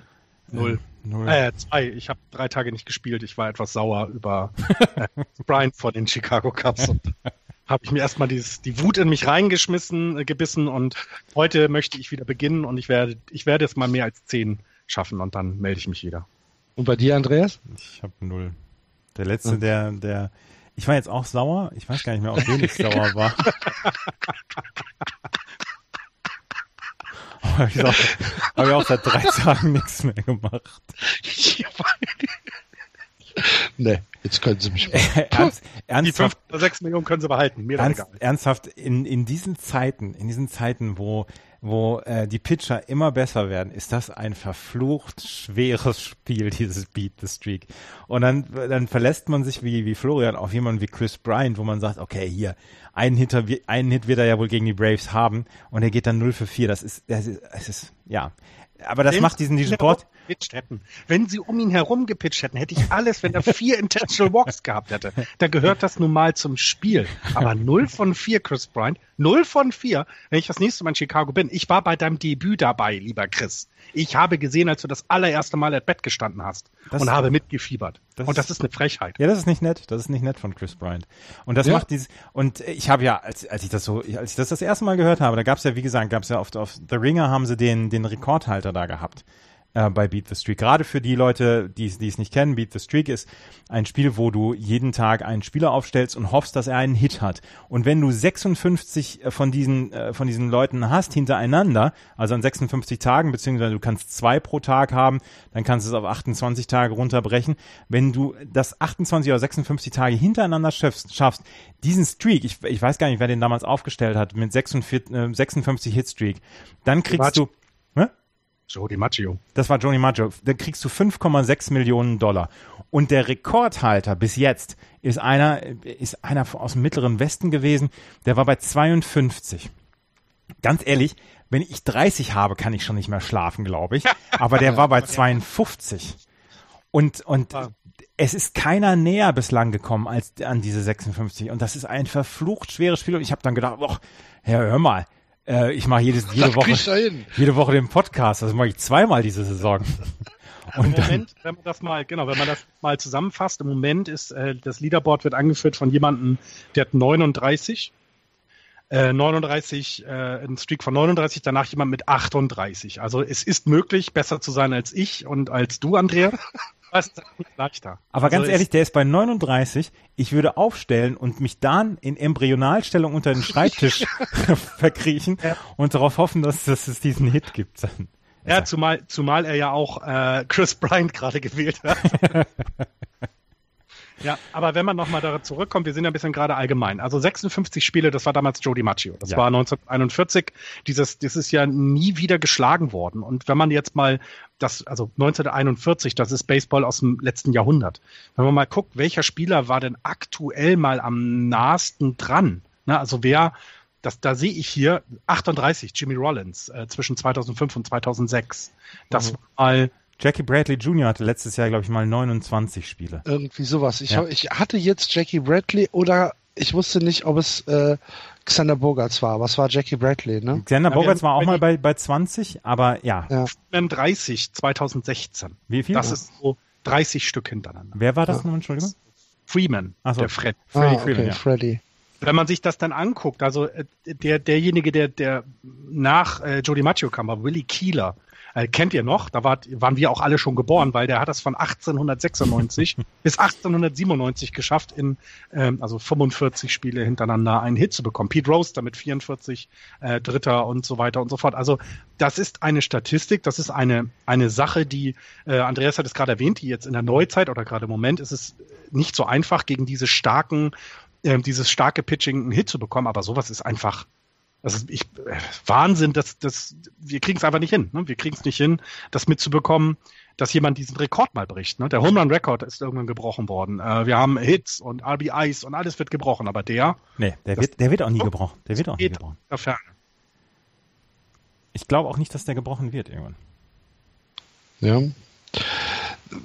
Es, es ist halt auch gerade nicht die Tendenz äh, in der MLB, dass ähm, dass es mehr hitterfreundlich wird, ne?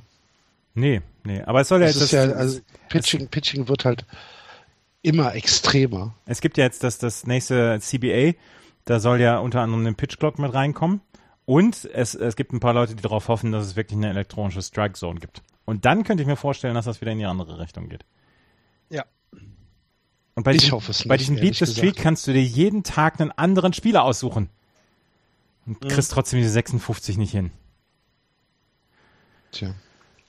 So, lass uns in die American, äh, in die National League gehen. Jawohl. Gehen wir in, jetzt damit schon durch. gehen wir, gehen wir in die National League. Ähm, und fangen hier auch im Osten an. Die Washington Nationals führen hier ebenso souverän wie die Houston Astros. 38, 23, zehneinhalb Spiele Vorsprung vor den New York Mets, die schon sechs Spiele unter 500 sind, 27, 33. Dahinter die Braves 27, 34, die Marlins 27, 34 und die Philadelphia Phillies, schlechtestes Team im Baseball, mal wieder 21, 39, 16,5 Spiele zurück, minus 78 Run Differential. Ähm, die Washington Nationals wir müssen, es geht nicht anders, über Ryan Zimmerman reden. First Baseman, Äh, 3,65 aktuell Betting Average, 409er OBP, 6,97er Slugging, 17 Home Runs, 49 RBIs. Monster-Saison von Ryan Zimmerman. Und dann haben sie, und dann haben aber im Schatten, ne? Das muss, das hätte man vielleicht vor der Saison auch nicht erwartet. Mhm. Du hast, du hast halt im Moment, ähm, jetzt Ryan Zimmerman war jetzt gestern nicht dabei, als, als sie gegen die Rangers gespielt haben und verloren haben, aber dann bekommst du ihn halt noch ins, ins Line-Up. Dann hast du Trey Turner als Lead-Off, dann hast du Bryce Harper auf der 2, dann hast du ähm, Daniel Murphy aus der, auf der 3, dann hast du Ryan Zimmerman auf der 4, äh, auf der 4, genau, Anthony Rondon auf der 5, Adam Lind auf der 6 und äh, so geht's dann weiter. Und dann hast du einfach von 1 bis 6 durchgehend Leute, die erstens auf Base kommen und zweitens sehr, sehr gefährlich für deinen Pitcher sind. Und das ist einfach ein, eine, eine so ausgeglichene, eine so unglaublich gutes Line-up, was die im Moment haben. Das ist wirklich fantastisch. Es, ja, man kann es nicht anders sagen. Ja. Ähm, die, die Nationals, ich meine, das ist im Prinzip, ist es ja eine Blaupause zur äh, American League West, was wir da haben. Ähm, außer dass die, die Teams, die unter den Nationals stehen, noch nicht mal mehr in Wildcard Contention sind, im Prinzip. Ähm, die können, im Prinzip können die, die können die ja jetzt äh, durch die Saison durchcruisen, ne? Ja, sie müssen aber, seit, ja. Seit den Verletzungen, seit den Verletzungen bei den New York Mets ist dem so, ja. ja. Sie also müssen, das, sie müssen halt nur, müssen sie was im Bullpen tun. Da ist die gleiche Statistik wie, wie eben schon. Das Bullpen, das Relief Pitching in der National League sind die Washington Nationals auf Platz 14, nur noch vor den San Diego Padres. Die San Diego Padres sind die schlechteste Mannschaft, was das Relief Pitching angeht. Dahinter oder davor gleich die Washington Nationals mit einem 4,91er ERA. Das ist zu schwach für ein Team, was im Oktober eventuell an den Cubs, aber sicherlich an den Dodgers vorbei will und an den Colorado Rockies. Lass dir mal gesagt sein, dass die die die äh, die Nationals machen ja im Moment oder sind ja im Moment auf einer äh, Vierer-Rotation. Ja. Die haben ja eigentlich nur Scherzer, Strasburg, Gio Gonzalez und Tanner Rourke. Die äh, ja, bitte? Hm? Ich, ich, mach mach weiter. Ich muss gleich über Max Scherzer noch, noch sprechen. Okay. ähm, die werden noch einen fünften Starter holen ja. in der zweiten Hälfte der Saison.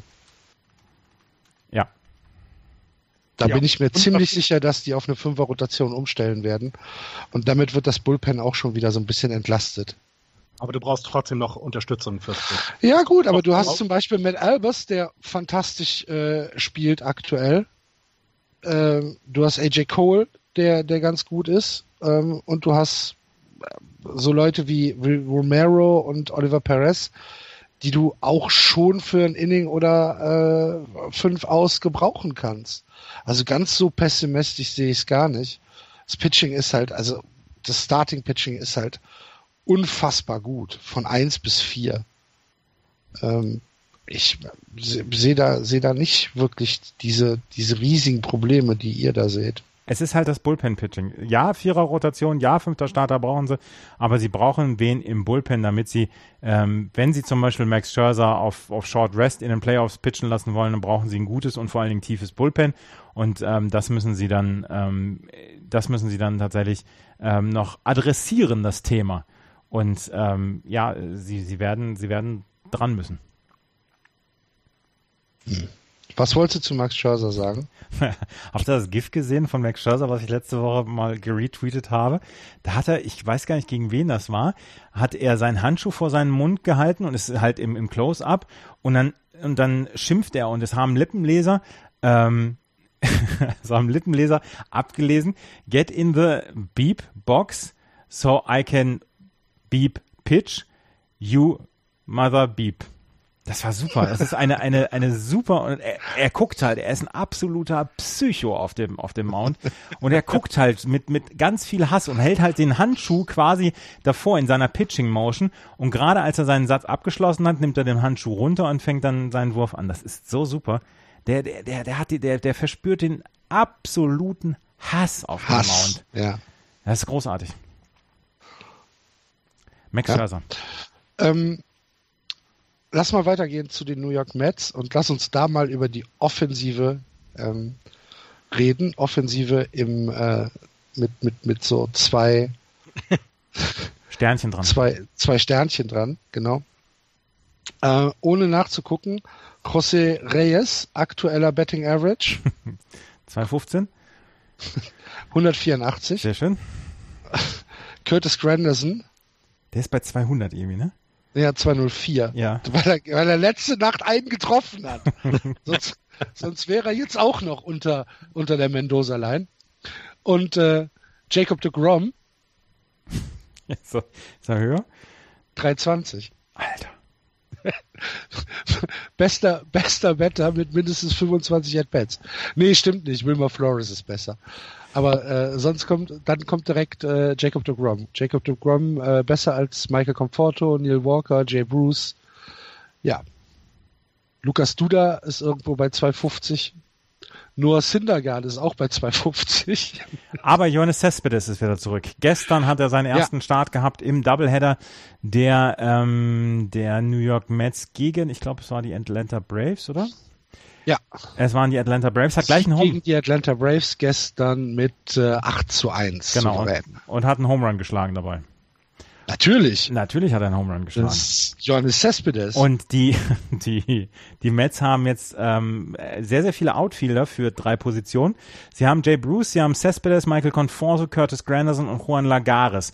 Und da ist es im Moment so, wen nimmst du da in die, in die Dings? Und es, es gibt halt zwei Spieler, die müssen unangetastet sein. Das sind Michael Conforto und äh, Jonas Cespedes. Und jetzt hast du halt Jay Bruce, Curtis Granderson und Juan Lagares ähm, hast du für eine Position. Andererseits, du kannst sie vielleicht auch schaffeln, dann mal im Infield spielen, ähm, ähm, Infield spielen zu lassen und von daher, ja, aber sie sind sehr froh, dass sie Cespedes wieder zurückhaben, weil Cespedes, sind wir ehrlich, ist der beste Spieler der Welt und aller Zeiten. Äh, endlich siehst du es ja, ein. Ja, ja, ja, ja. Na. Ja. Äh, äh, habt, ja, nein. Matt Harvey hat seinen besten Start gemacht, seit er äh, für diese in dieser Saison hat äh, fünf scoreless Innings gegen die Braves und äh, sie haben sie haben das Spiel verloren wegen einem Walk-off-Single von Dansby Swanson. Nee, Walk-off-Double. Nee, Walk-off-Single von Rio Ruiz und Dansby Swansons Hustle-Double. Ja. Dansby Swanson Hustle Double hört mhm. sich nach einem sehr, sehr guten Plattentitel an. Ja. Könnt, können wir machen. Habt ihr was zu den, äh, zu den Marlins und zu den, zu den Braves? Ich habe was zu den Braves. Dieses Aber lustige Video von diesem Sprint eines Fans äh, ah, ja. einen maskiert. Beat, beat the Freeze.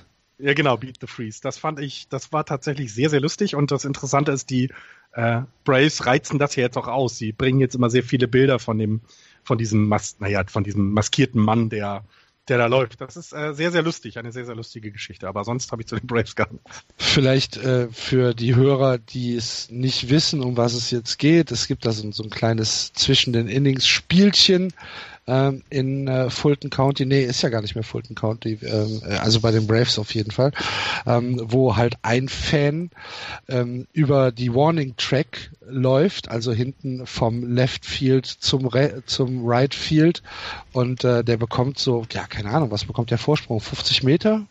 30 Meter? Irgendwie sowas wird das sein. Und ähm, dann kann er halt loslaufen und 30 Meter, also wenn er, wenn er dann halt auf dieser Höhe ist, kommt dann halt so ein schneller Läufer in einem grünen ähm, Kostüm und äh, wenn der Fan halt vor dem Läufer in, ins Ziel kommt, dann wird er irgendwas gewinnen. Und ähm, ja, dann hat der Freeze, wie dieser Läufer heißt, aber den äh, Fan dann kurz vom Ziel noch eingeholt und der Fan hat es nicht geschnallt, ähm, dass der, dass der Freeze so kurz hinter ihm ist und hat dann ähm, schon aufgehört, wirklich durchzulaufen und hat angefangen zu jubeln und das Publikum äh, zu animieren und dann lief der Freeze an ihm vorbei, also dieser Läufer, und dann hat er sich so erschrocken, dass er sich dann schön breitseitig aufs Gesicht gelegt hat auf dem Warning Track und dann äh, nationwide ausgelacht worden ist. Das ist mhm. auch was, was man, wo man, wo man wahrscheinlich keinen Bock drauf hat. Nehme ich mal an. Nee, er hat sich aber auch dementsprechend geschämt. Aber das ist auch, wenn das schon zu den Atlanta Braves ist, finde ich, sagt das über die American League, äh, National League East einiges. Also ich habe noch einen größeren Artikel darüber gelesen, wen die Braves denn jetzt zur Trade Deadline dann äh, shoppen werden. Jaime Garcia steht als erster im Raum. Er wird wohl, ähm, er wird wohl als erster getradet werden. Ähm, hat seinen, hat die letzten drei Starts wirklich sehr, sehr gut äh, gepitcht, hat seinen ERA ähm, von, auf 3,18 äh, reduziert und er scheint wohl der Erste zu sein, der gehen wird. Bartolo Colon und Ari Dickey sind halt, sind halt Spieler, die machen, die haben keine gute Saison. Also gerade Bartolo Colon ist, hat eine furchtbare Saison, auch Ari Dickey, aber die, die sorgen vielleicht für ein paar Innings für jemanden, der ähm, im Stretch dann vielleicht auf einen Pitcher noch verzichten muss. Ähm, und äh, dann Julio Teheran, da haben sie drüber gesprochen, aber Julio Teheran ist im Moment oder dieses Jahr so schlecht, dass sein Wert, sein Trade-Wert im Moment wohl auf einem, auf einem, äh, auf dem niedrigsten Stand seit, seit ever ist. Und dann gibt's noch Leute, die. Auf, auf, auf Nicknack-Niveau. Genau. Und das wäre, das wäre wirklich, das wäre töricht, wenn sie Julio Teheran jetzt äh, traden würden. Dann gibt's noch ähm, Jim Johnson, der, ähm, der im Braves Bullpen ist und ähm, der der Closer ist und der zwar ein paar Save-Chancen verpasst hat in den letzten Spielen, aber der insgesamt mit einem 3,65er ERA ähm, relativ gut ist und 27,3% Strikeout-Rate, das ist nicht so schlecht. Ähm, der hat auch noch einen guten Vertrag bis zu Ende 2018. Dann sind da noch Arodis Vizcaino und José Ramirez, die als Namen dort gelten bei den Atlanta Braves. Und bei den Marlins habe ich halt jetzt ähm, gehört bzw. gelesen, dass wirklich ähm, die drei Outfielder, Christian Jellick, Marcel Ozuna, ähm, dann auch ähm, Real Muto, der Catcher und vielleicht so, sogar Giancarlo Stanton auf dem Trade-Block sind. Das Problem ist halt bei Giancarlo Stanton, es muss ein Team geben, was sehr, sehr viel von diesem Vertrag, von diesem, äh, oder was sehr, sehr viel von diesem Vertrag mitnimmt, weil er halt so einen großen Vertrag hat, beziehungsweise ähm, was sind die Marlins bereit, davon zu nehmen, von diesem Gehalt noch weiter, damit sie ihn loswerden können. Es könnte tatsächlich einen größeren Umbruch dann jetzt geben im nächsten halben Jahr. Ähm, mit dem Giancarlo Stanton-Vertrag ist man verständlicherweise nicht wirklich zufrieden. Und bei Marcel Osuna, äh, Christian Jellick und äh, JJ Real Muto ist es so, dass die im Moment wirklich talentiert sind und, glaube ich, auch sehr vielen Teams weiterhelfen würden. Und für die gibt es im Moment den besten Gegenwert. Sehr gut zusammengefasst, Andreas. Vielen Dank. Ich äh, schreibe dir hier deine deine Sternchen in unser Buch rein. Sehr schön, vielen Dank. Die Fleißkärtchen nicht vergessen. Genau. Ja, ja, wir, wir sind ja gerade dabei, so eine App zu machen, wo man das dann abrufen kann immer. Hm. So sich Punktestand. Lass uns in die NL Central gehen. Das, ne? Streber-App, wie die genannt, war das so, ne? Hm. Lass uns in die NL Central gehen. Ich möchte über Billy Hamilton und über die Chicago Cubs sprechen. Jawohl. Dann gucken wir in die National League Central und auch hier zuerst auf das Tableau. Die Milwaukee Brewers führen 30-33 die Tabelle an. Dahinter die Chicago Cubs. Äh, was habe ich gesagt? 33, Brewers 33, 30, genau. Die Chicago Cubs 30, 31, dann die Cincinnati Reds 29, 32, die St. Louis Cardinals schon vier Spiele unter 500, 28, 32 und die Pittsburgh Pirates am Tabellenende 27, 35. Im Prinzip kannst du sagen, ähm, Pirates, Cardinals, Reds, das wird schon schwierig, hier irgendwas mit Wildcard äh, in, die, in die Wege zu leiten. Da geht's wahrscheinlich nur über den Divisionssieg in der Central, ne? Ja. Ja, natürlich. Also aber auch in der, ja, ja, ja. Aber dass die Chicago Cubs jetzt schon sechseinhalb Spiele hinterm Wildcard-Platz zurück sind, ist in der Tat besorgniserregend. Bei 30 und 31 liegen sie jetzt. Und das ist ein Start, glaube ich, den, den wenige so erwartet haben. Und da läuft im Moment auch einfach nicht viel zusammen bei den Cubs. Und jetzt kommt noch diese Geschichte mit Alvin Russell dazu, der im Moment erstmal aus dem Lineup rausgenommen worden ist, weil er eine, ähm, eine, ja, eine Klage quasi am Laufen hat, beziehungsweise Vorwürfe am Laufen hat, dass er seine ähm, Frau geschlagen haben soll. Und ähm, die hat sich von ihm getrennt und ähm, ja, Addison Russell bestreitet die Vorwürfe, aber er ist, ich muss jetzt mal gucken, ob er gestern eben im Lineup war. Nein, er war nicht im, doch, doch, er war im Lineup gestern, ähm, hatte zwei At-Bats, aber die, die Tage davor war er nicht im Lineup, um diese Vorwürfe erstmal zu entkräften bzw. rauszunehmen und um ihn ein bisschen zu entlasten und das steht halt im Moment noch im Raum. Hm. Ähm, Domestic Violence ist so eine Sache, was, was, was hat Amerikaner, was haben amerikanische Sportler an sich, dass wir da alle zwei Monate drüber reden müssen? Keine Ahnung. Hm. Das ist eine sehr schöne äh, gesellschaftspolitische Frage tatsächlich. Also es ist, ähm, es ist tatsächlich, also meines Erachtens, da liegt einiges im Argen in der Gesellschaft selber. Und wir kriegen es halt eben so explizit mit, weil es Sportler betrifft, die in der Öffentlichkeit stehen. Ich möchte nicht wissen, wie die Domestic Violence Statistiken in, ich sag mal, in dem normalen Haushalt ähm, aussehen, wo wir es ja gar nicht mitbekommen. Ne? Also wo, wo wir gar nicht drauf gucken. Und das, das ist schon, ja, das ist nicht schön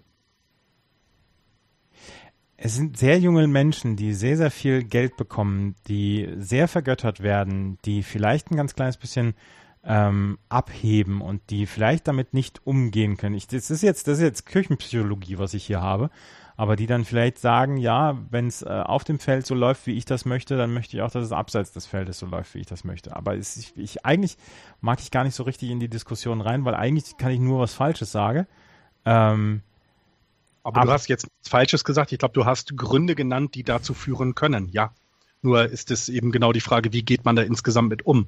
Und äh, wir hatten ähm, das eben mit dem Pitcher, ähm, der, der diese Vorwürfe der, der sexuellen Belästigung hatte, ähm, gegenüber einem sechsjährigen äh, Jungen, ähm, der dadurch aus dem Draft genommen wurde, haben wir mal drüber gesprochen gehabt vorhin. Ähm, ich glaube, es war zwar im Off, aber es sind genau Themen, die mehr sind als das, was wir darüber irgendwie ein Urteil bilden können. Aber es gibt Gründe dafür. Und es gibt überall, für überall das gibt es Gründe. Und du hast, glaube ich, ein paar davon angeführt, ja. Ja, aber ja. Ich, gut, also eine, eine tiefere Diskussion müssen wir darüber auch ja gar nicht führen. Aber es ist halt schon interessant, weil den Leuten muss doch bewusst sein, dass sie halt so im Fokus der Öffentlichkeit stehen, dass sie halt einfach ein öffentliches Leben führen. Ja, ja. Und ähm, darum verwundert mich das, aber wahrscheinlich können wir uns in diese, in diese Welt gar nicht reindenken. Wenn da halt ein, ein 23-Jähriger im Jahr halt 15 Millionen verdient.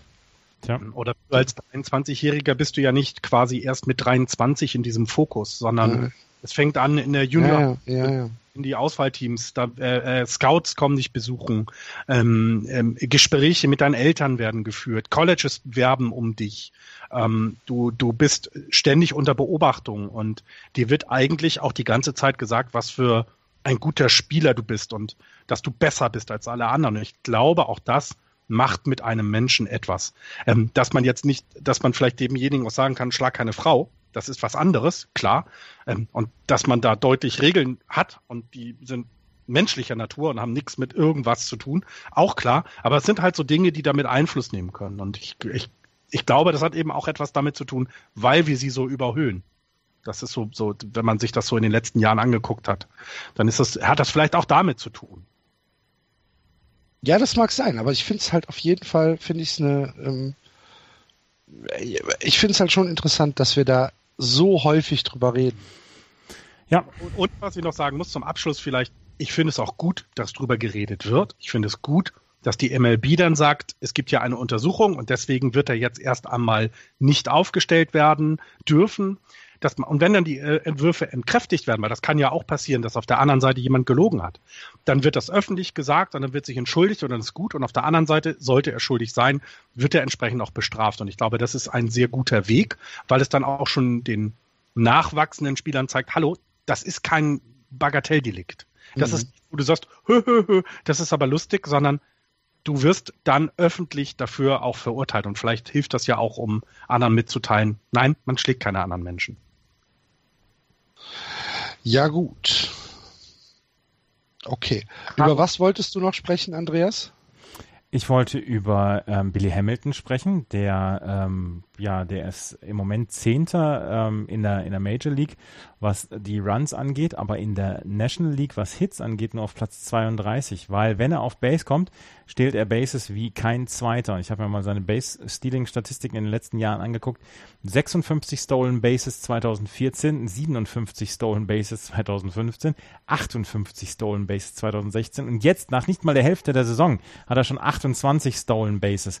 Und er ist jemand, ähm, der hat eine unfassbare Schnelligkeit. Also der ist, der ist so fix und der ist auch so fix über die Bases rüber, dass es wirklich ein Schauspieler ist. Und ähm, das einzige Problem, was die, was die Cincinnati Reds mit ihm haben, ist, dass er zu selten auf Base kommt, dass er halt diese dass er halt diese Schnelligkeit dann ausnutzen kann. Und da hat er jetzt am, im letzten Jahr dran gearbeitet, weil sein, sein Betting Average ist dieses Jahr wieder runtergegangen. Er hat zum Beispiel 2015 hat er ein Betting Average von 2,26 gehabt, äh, 2016 von 2,60 und das muss, wenn das noch Richtung 2,80 gehen würde, dann wäre er eine, eine der größten Offensivwaffen, die die Cincinnati Reds und die diese Liga haben, weil er halt mhm. so unglaublich unglaublich gut sprinten kann und ähm, er hat eine ganz, er hat mit seinen 1,80 seine Exit Velocity ist nicht gut, aber wenn er auf Pit auf, auf Base kommen würde, er wird alles wegstehlen, was was was bei drei Jahren Bäumen wäre, so ein bisschen wie José Altuve.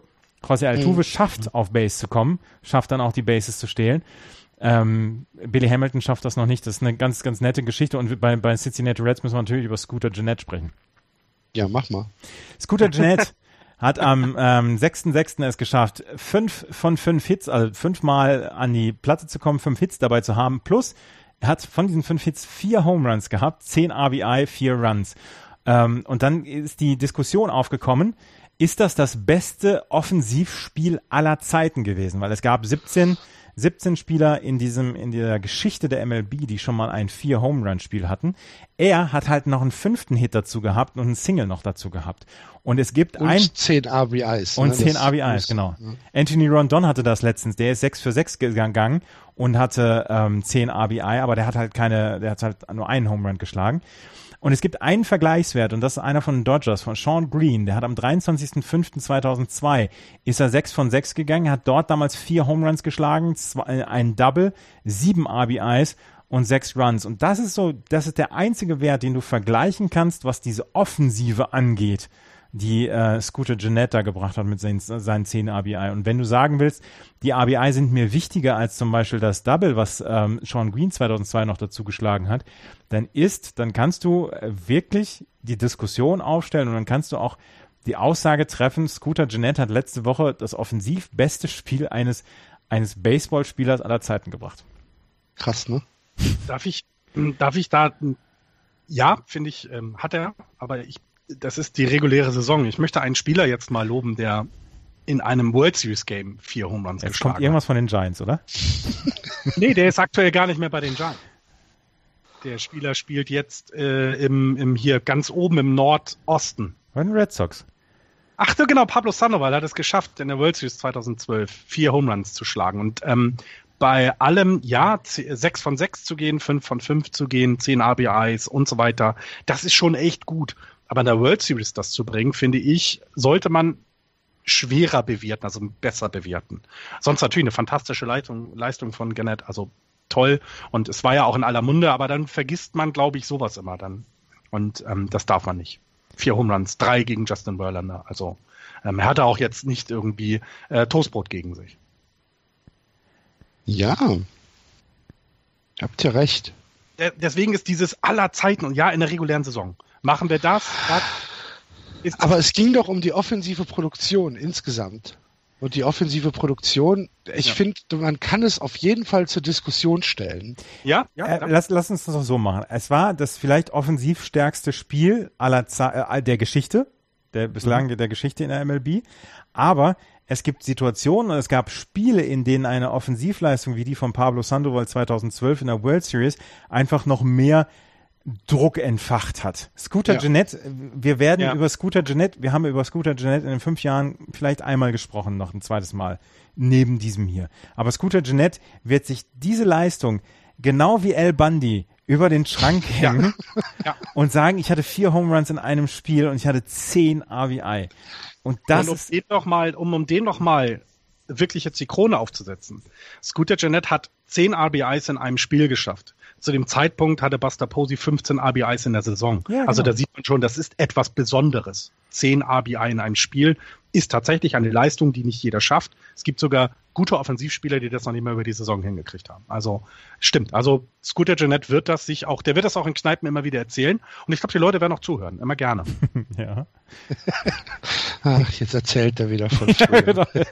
Deine Kinder werden irgendwann genervt. Ach du liebe Güte. Ah, jetzt, Scooter, erzähl doch mal die Geschichte. ja, genau. Aber wenigstens gibt er ein Bier dabei aus. Ja. Ich, ich würde ich das so gerne mal live erleben dann. So in 20 Jahren, wenn in der Kneipe sagt, komm, ich, hast, willst du mal eine geile Geschichte hören? Komm, ich gebe dir auch ein Bier aus. Komm, ich erzähle sie dir. Ja, genau. um, um mich herum die Leute so, oh Gott, der ist gut da wieder. Der erste, der erste geht an den Flipper, der zweite an die Musikbox, weil sie es einfach nicht mehr hören können. Und der Bartender, und der Bartender stellt schon den, den, den doppelten Whisky hin und sagt, komm, Scooter, erzähl doch mal deine Geschichte. ah. Ja.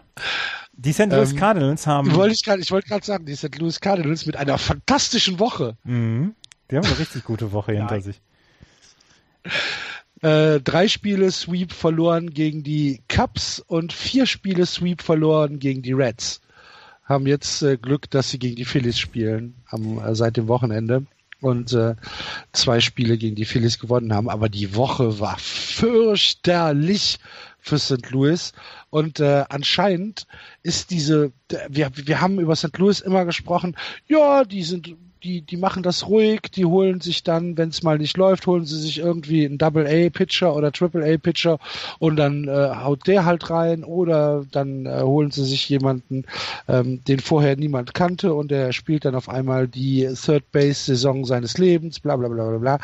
Ähm, da ist so ein bisschen Unruhe aktuell im Mittleren Westen, ne? John Moseliak hat gesagt, die Saison ist bislang noch nicht so gelaufen, wie wir uns das vorgestellt haben. da gibt's dann von mir auch Applaus für, für diese Aussage. Da, da hat er einfach mal, da hat er einfach mal einen rausgehauen.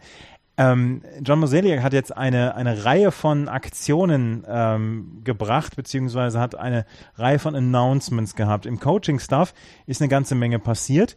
Ähm, erstens, äh, Third Base Coach Chris Maloney hat, hat einen anderen Job innerhalb der Organisation bekommen. Ich weiß nicht, vielleicht macht er jetzt die Ablage.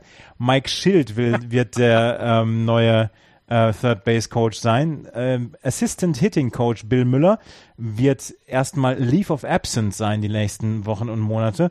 Und Ron Warner und Mark Budaska haben, äh, waren vorher im Minor League Staff und werden jetzt äh, zum Coaching Staff hinzugefügt. Dazu hat man Third Base äh, Spieler Johnny Peralta designated for assignment.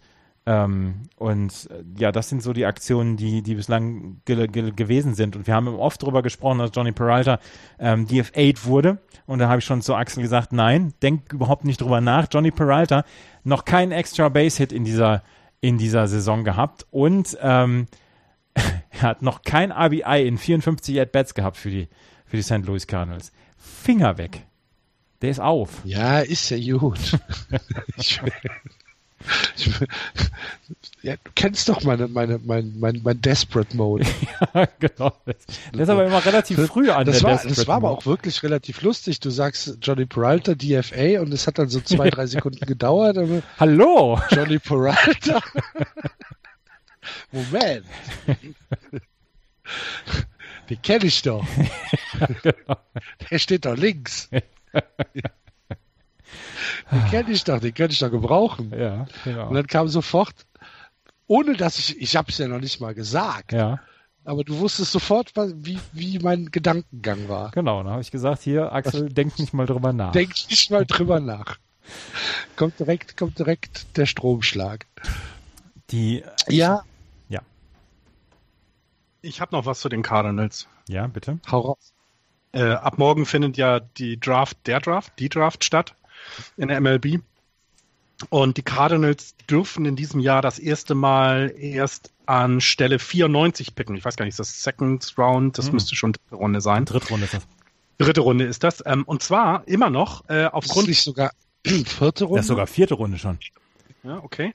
Ja, stimmt, vierte, genau. Und das ist äh, aufgrund des äh, Astros Hacking Scandals noch. Mm haben sie Draftpicks verloren. Also wir erinnern uns, äh, ein, ein Spieler, der, ja Quatsch, ein ein Verantwortlicher der Houston Astros ist zu den St. Louis Cardinals gewechselt und dann hat er deren Datenbank irgendwie mitgenommen, gehackt, was auch immer.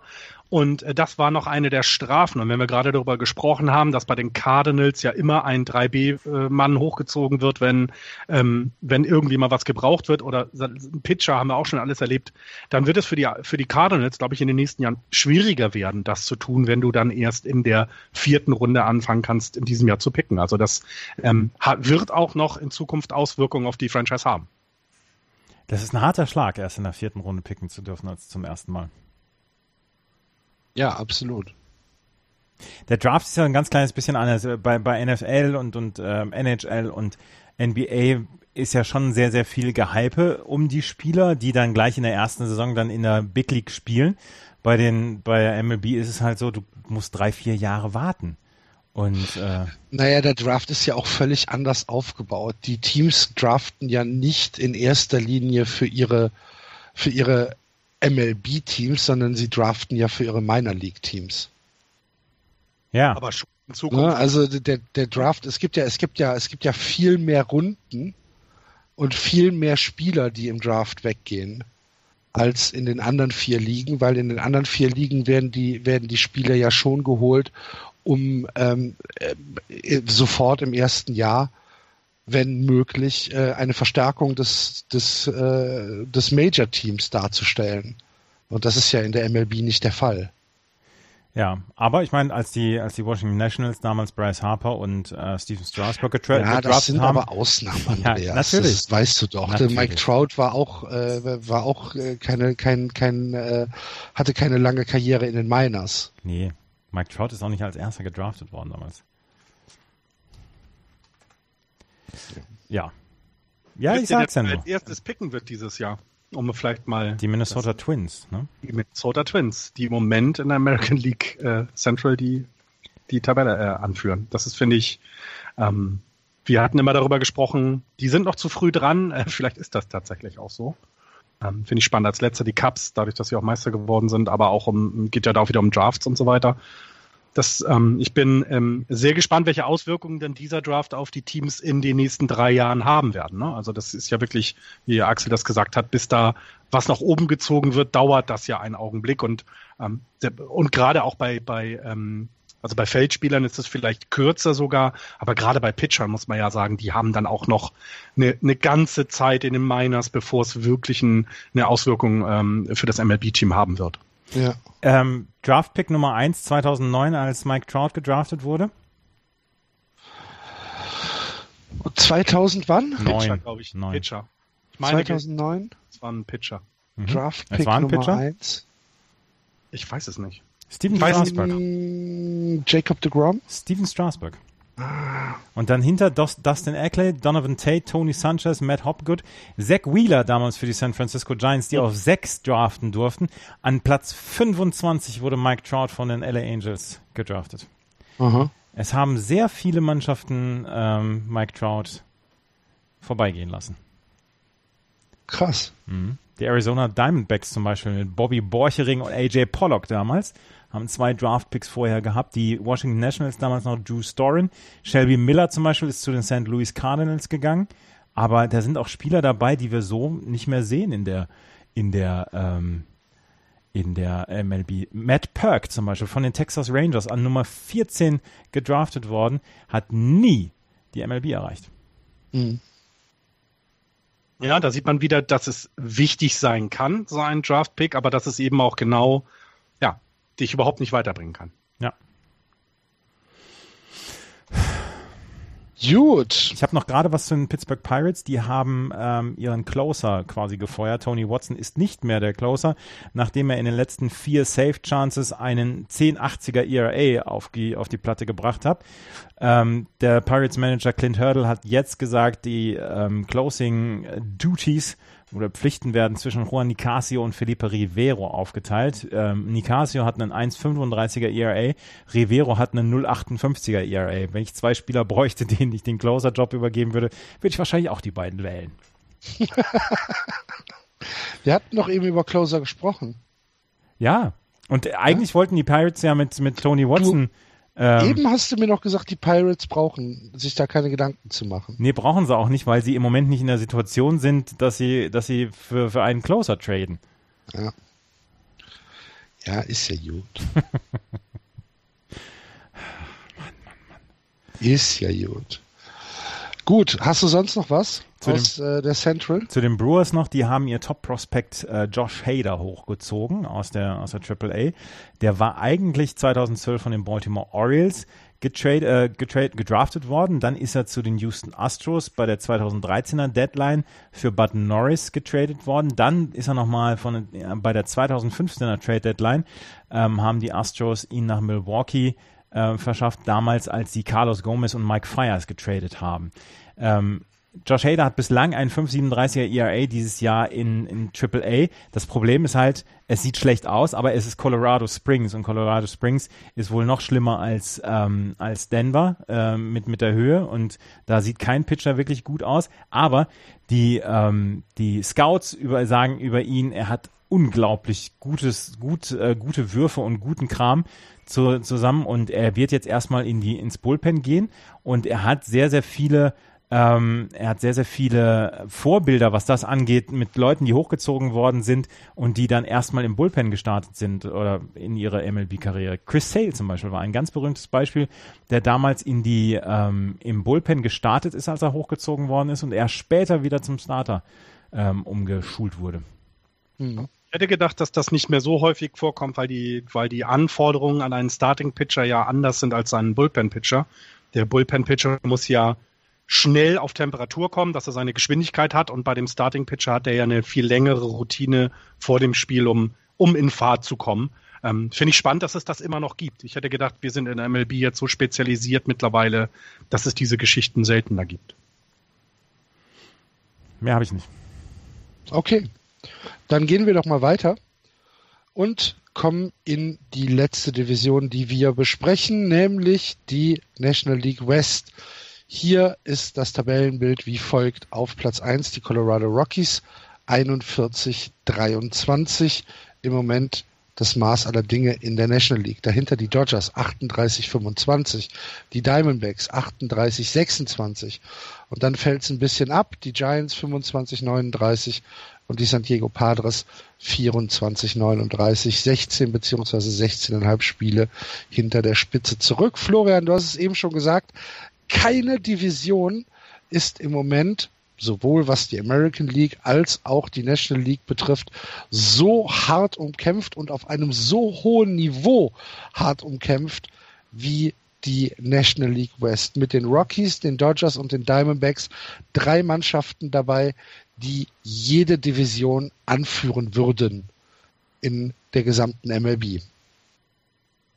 Ja, und, und auch wenn man sich anguckt, ne, ähm, wir reden über Minnesota Twins, die mit minus äh, 23 Run Differential die Central anführen. Hier haben wir Teams plus 72, plus 88, plus 71. Ähm, sie haben also alle, alle drei Teams eben eine ausgewogene Offensive und eine, eine, eine ausgewogene Defensive. Sehr, sehr gut.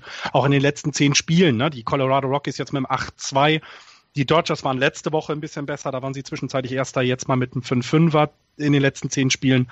Und die Diamondbacks bleiben eben auch dran, 6-4 in den letzten zehn. Also das ist, ich, also wir werden, glaube ich, dieses Jahr ähm, ein Wildcard-Spiel zwischen ähm, dem zweiten und dem dritten der National League West sehen in der, in der National League. Und das, das hätte man so, glaube ich, vor der Saison nicht erwartet. Also ganz, ganz bestimmt nicht. Ähm, wir wussten alle, dass die Rockies die Liga dominieren, werden. Nein, wusstet ihr nicht. Och, wir haben das hier immer gesagt. Und ähm, es, ähm, sie, sie lassen im Moment nicht nach und das wird umso spannender, wenn es Richtung Trade Deadline geht. Was tun die einzelnen Teams? Ähm, also der, der Blick nach in den Westen, der sonst immer so ein bisschen verschlafen ist, weil sie halt morgens um zwei oder drei erst den First Pitch haben, lohnt sich allemal diese Saison. Andreas, was sagst du?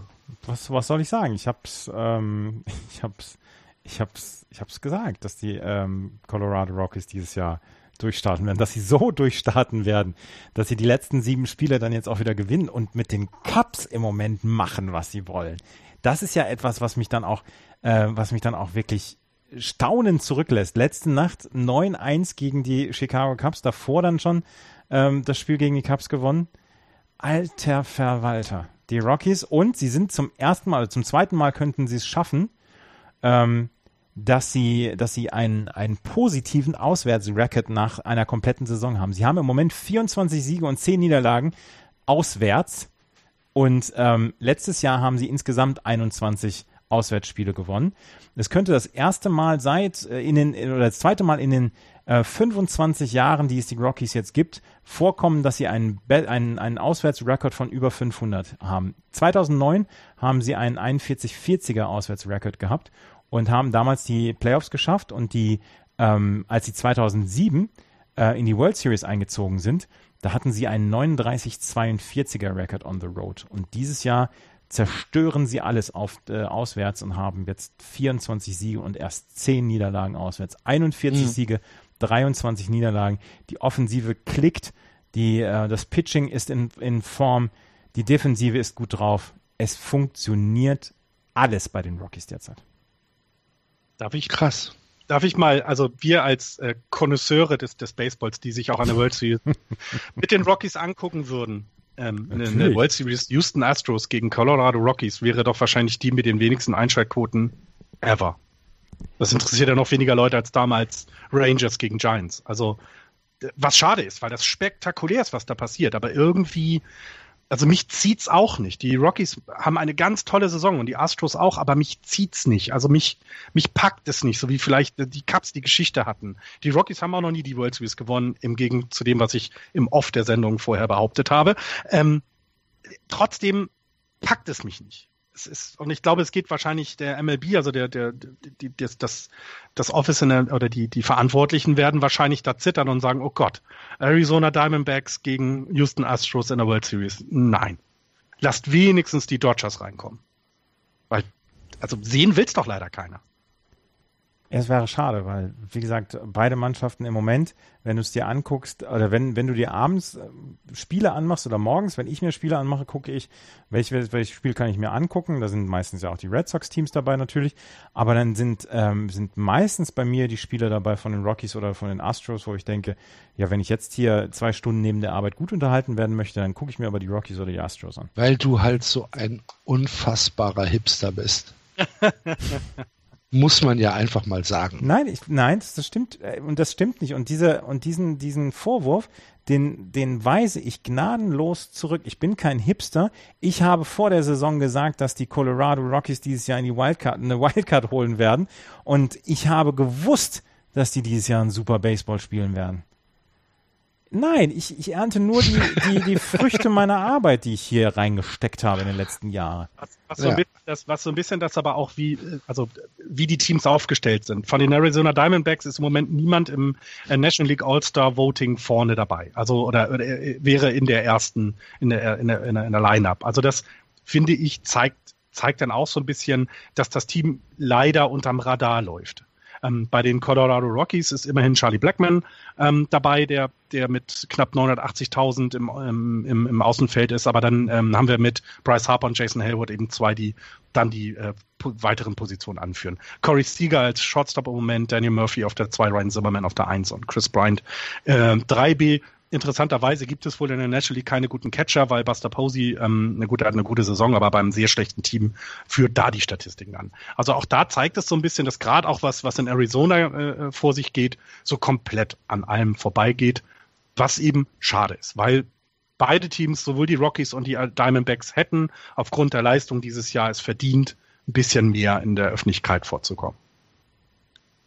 Die Diamondbacks nicht. Ja, deine, ja, Du bist wieder beleidigt, dass dein Tipp genau, genau. letztes du, Jahr, letztes Jahr nicht. Hass erfüllt. Genau. Und schreib. Äh, Völlig zu Recht. Und sagst du mir, ich wäre ein Hipster. Nur weil ich dieses Jahr recht habe, im Gegensatz zu dir letztes Jahr. Doch. Hm. Florian, möchtest du über die Giants reden? Ich würde gerne noch kurz zu den Dodgers was sagen. Okay, sag was äh, zu den Dodgers. Ne, Kenta Maeda ist jetzt ins Bullpen gegangen. Also der ja. äh, Starting Pitcher haben sie jetzt mal rund äh, mal eine andere Aufgabe gegeben. Ähm, das also auch da, ne, ist, äh, eigentlich haben bei den bei den Dodgers auch so ein paar Sachen, die nicht ganz so gut hinhauen. Trotzdem schaffen sie es eben, einen Schritt zu halten mit den Rockies und sich im Moment auch noch gegen die Diamondbacks etwas äh, durchzusetzen, nur das halbe Spiel. Ähm, ich, also da sollte man tatsächlich bei allen drei Teams Richtung Trading Deadline gucken, was da noch aufgerüstet wird, damit das auch so gehalten wird. Und ja, wenn ich zu den Giants kommen soll, was soll ich da noch sagen? Es ist halt echt schlecht. Es ist halt einfach wirklich durchgehend echt schlecht. Und sie ziehen ständig Spieler. Woran liegt's denn? Also vor der, ich hatte es vor zwei Sendungen, glaube ich, mal gesagt. Vor der Saison hat man so ein bisschen gedacht, naja, jetzt hat man mit, ähm, mit, ähm, mit Mark Melanson den, die, die vakante Stelle des Closers gut besetzt. Also vor der Saison hätte doch jeder gesagt, toller Move. Ähm, dass er so viele Blown Saves denn dieses Jahr trotzdem wieder hat. Ähm, es ist dann halt so. Ähm, ich glaube, man hat den Fehler begangen, eben diese Lücke im, im, im Outfield, im Leftfield einfach nicht gar nicht anzugehen. Also sie sind angegangen, ganz bestimmt. Sie haben aber die Spieler, die auf deren Liste standen, nicht bekommen. Ähm, und das, das merkt man jetzt. Die Offensive ist historisch schlecht. Also 226 Runs scored. Entschuldigung. Wir haben jetzt, was haben wir, über 50, fast über 60 Spieler haben wir schon. Das ist einfach unterirdisch schlecht. Also das geht gar nicht. Und ähm, es, es sind so zu große Lücken und, und ähm, ja, es muss halt alles zusammenkommen. Jetzt kommt noch dazu, dass dann Will Smith als Relief-Pitcher verletzt, der also auch eine große Lücke reißt. Ähm, über die Lücke, die Madison Bumgarner reißt, habe ich, glaube ich, häufig genug schon gesprochen. Es ist halt einfach sehr, sehr schlecht und ähm, es wird ja auch in den, in den jetzt Trade Deadline ähm, Artikeln wird ja auch gesagt, dass auch bei den Giants es sein kann, dass sich noch ein bisschen was bewegen wird. Ähm, ich glaube, ein Fire Sale wird es so nicht geben, wie man es vielleicht, wie Andreas das bei den Marlins zum Beispiel angekündigt hat. Dafür sind Verträge noch etwas anders gestaltet bei den Giants im Moment.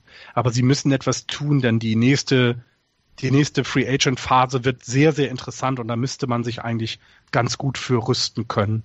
Ähm, aber ja, historisch schlecht einfach. Es ist offensiv keine Produktion, defensiv geht alles in die Grütze. Ähm, ich ich habe es letzte Woche zwei Outfield-Situationen ja auch schon erklärt. Das ist das ist der helle Wahnsinn. Da wird der Ball einfach nicht, was man erwartet von einem Baseballteam, dass der Ball auf den Cut-off-Man geworfen wird. Das, das sah noch nicht mal nach Baseball aus. Und Hör bitte auf, ich fange gleich an zu weinen. Das ist wirklich, ja, das ist ganz schrecklich. Andreas hat doch diese dieses diese Woche zwei Home Runs gesehen von den Giants. Ja, hab ich. Hat aber geträumt, glaube ich. Hat er geträumt. Nee, nee, nee, nee, nee, nee, nee, nee.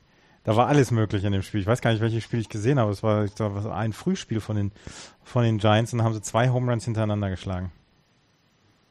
Ja, und vor der Nacht hatte Brandon Belt einen Splash Home Run. Also, das ist dann auch mal ganz nett. Also, der dann quasi rechts fielt und dann in die, in die Bay Area da in den McCovey geht, also in den, in den kleinen Kanal. Ja, aber, also, ich meine, wenn wir, ins, wenn wir in die Tiefe gehen sollen, brauchen wir uns ja nur mal die Statistiken von Jeff Samacha angucken. Ne? Also, das, das ist halt einfach nicht gut. Und auch Johnny Cueto, der letztes Jahr noch, noch wirklich solide gepitcht hat und, und wo man auch gesagt hat, Mensch, ein toller Trade, haben sie gut gemacht. Nee, Free Agent Signing war sogar, glaube ich, haben sie gut gemacht. Aber ist dieses Jahr einfach nichts. Sie kriegen das nicht hin und das Bullpen ist schlecht. Der einzige Lichtblick sind eben so Leute wie Ty Black, der ähm, die Rolle des, des äh, die Rolle von Madison Bumgarner übernommen hat. Also ein paar, äh, der hat jetzt schon neun Starts diese Saison, hätte man so nicht erwartet. Der pitcht dann noch vernünftig. 3,64er ERA, das ist okay für seine erste Saison, aber sonst, da ist halt einfach nichts. Dann so Vollpfosten wie Hunter Strickland, der, der, der, der Leute abwirft. Also, es ist halt einfach, einfach schlecht. Und dann ist es eben mal so. Äh, nichtsdestotrotz, der Franchise geht's ja gut. Also die Leute strömen ins Stadion. Ähm, ich weiß gar nicht, wo wir bei der, bei der Attendance sind. Wieder, wieder sehr, sehr gut. Es gilt immer noch als ausverkauft, jedes Spiel. Die Berechnungen sind da ein bisschen anders als das, was wir hier machen. Aber ist halt so. Da haben wir ein, Aus, ein Jahr Auszeit und wahrscheinlich wird es sogar zwei, drei Jahre Auszeit geben, weil so der richtige Umbruch kann man sich im Moment auch noch nicht vorstellen. Aber das ist dann, ist dann eben so. Ist ja okay. Jawohl. Ich habe noch was. Und ihr seid nicht die Padres. Und ein, wir sind nicht die Padres. Ja. 41 Siege nur noch. Die LA Dodgers haben Justin Turner äh, reaktiviert, nachdem ja, er auf der stimmt. DL war und gleich in seinem ersten Spiel Two-Run-Home Run in seinem ersten At-Bat wichtiger, wichtiger Faktor auch für die Dodgers. Also sehr, sehr wichtig, dass er wieder dabei ist, ja. Wir haben eben bei den Marlins vergessen, dass Giancarlo Stanton schon wieder abgeworfen wurde und äh, verletzt ist. Ah. Hat äh, ein äh, Fastball auf, äh, auf ja auf, auf das Handgelenk bekommen. Und ähm, anscheinend ist es aber nicht gebrochen. Drücken wir die also Daumen, dass er, dass er mal eine Saison. Echt, der, der, der Typ, also, das echt, hast du Scheiße am Fuß, hast du Scheiße am Fuß, ne? Ja. Giancarlo Stanton ist halt einer der spektakulärsten Spieler und der hat immer Pech. Mhm. Immer. Mann, Mann, Mann, ey. Gut. Haben wir sonst noch was vergessen? Ähm, ich habe jetzt erstmal nichts mehr. Nee, nee, ich habe jetzt nichts mehr. Ich auch nicht. Florian, hast du noch was? Nee, ich bin durch. Ja, kompakt, knapp zwei Stunden. Ja. Dann können wir doch hier einen Deckel drauf machen. Vielen Dank fürs Zuhören, liebe Hörer. Wir hoffen, ihr hattet wieder einen einigermaßen vergnüglichen äh, Podcast mit uns. Wenn dem so ist, freuen wir uns natürlich über eure Kommentare auf Twitter, auf Facebook oder im Blog. Ganz besonders würden wir uns natürlich auch über die ein oder andere Rezension auf iTunes freuen. Da passiert leider nicht mehr viel.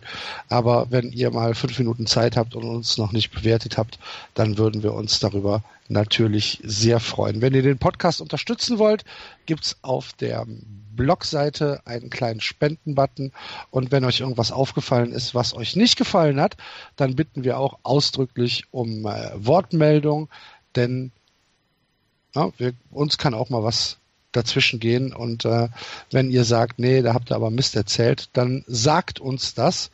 Äh, genauso, wenn euch etwas nicht gefallen hat, immer her damit. Wir sind äh, dankbar für jede Anregung, für jede Kritik. Das war's für diese Woche. Wir wünschen euch äh, eine gute Zeit. Wir hören uns nächste Woche um etwa die gleiche Uhrzeit wieder. Danke. Malet Jod. Tschüss. Tschüss. Tschüss.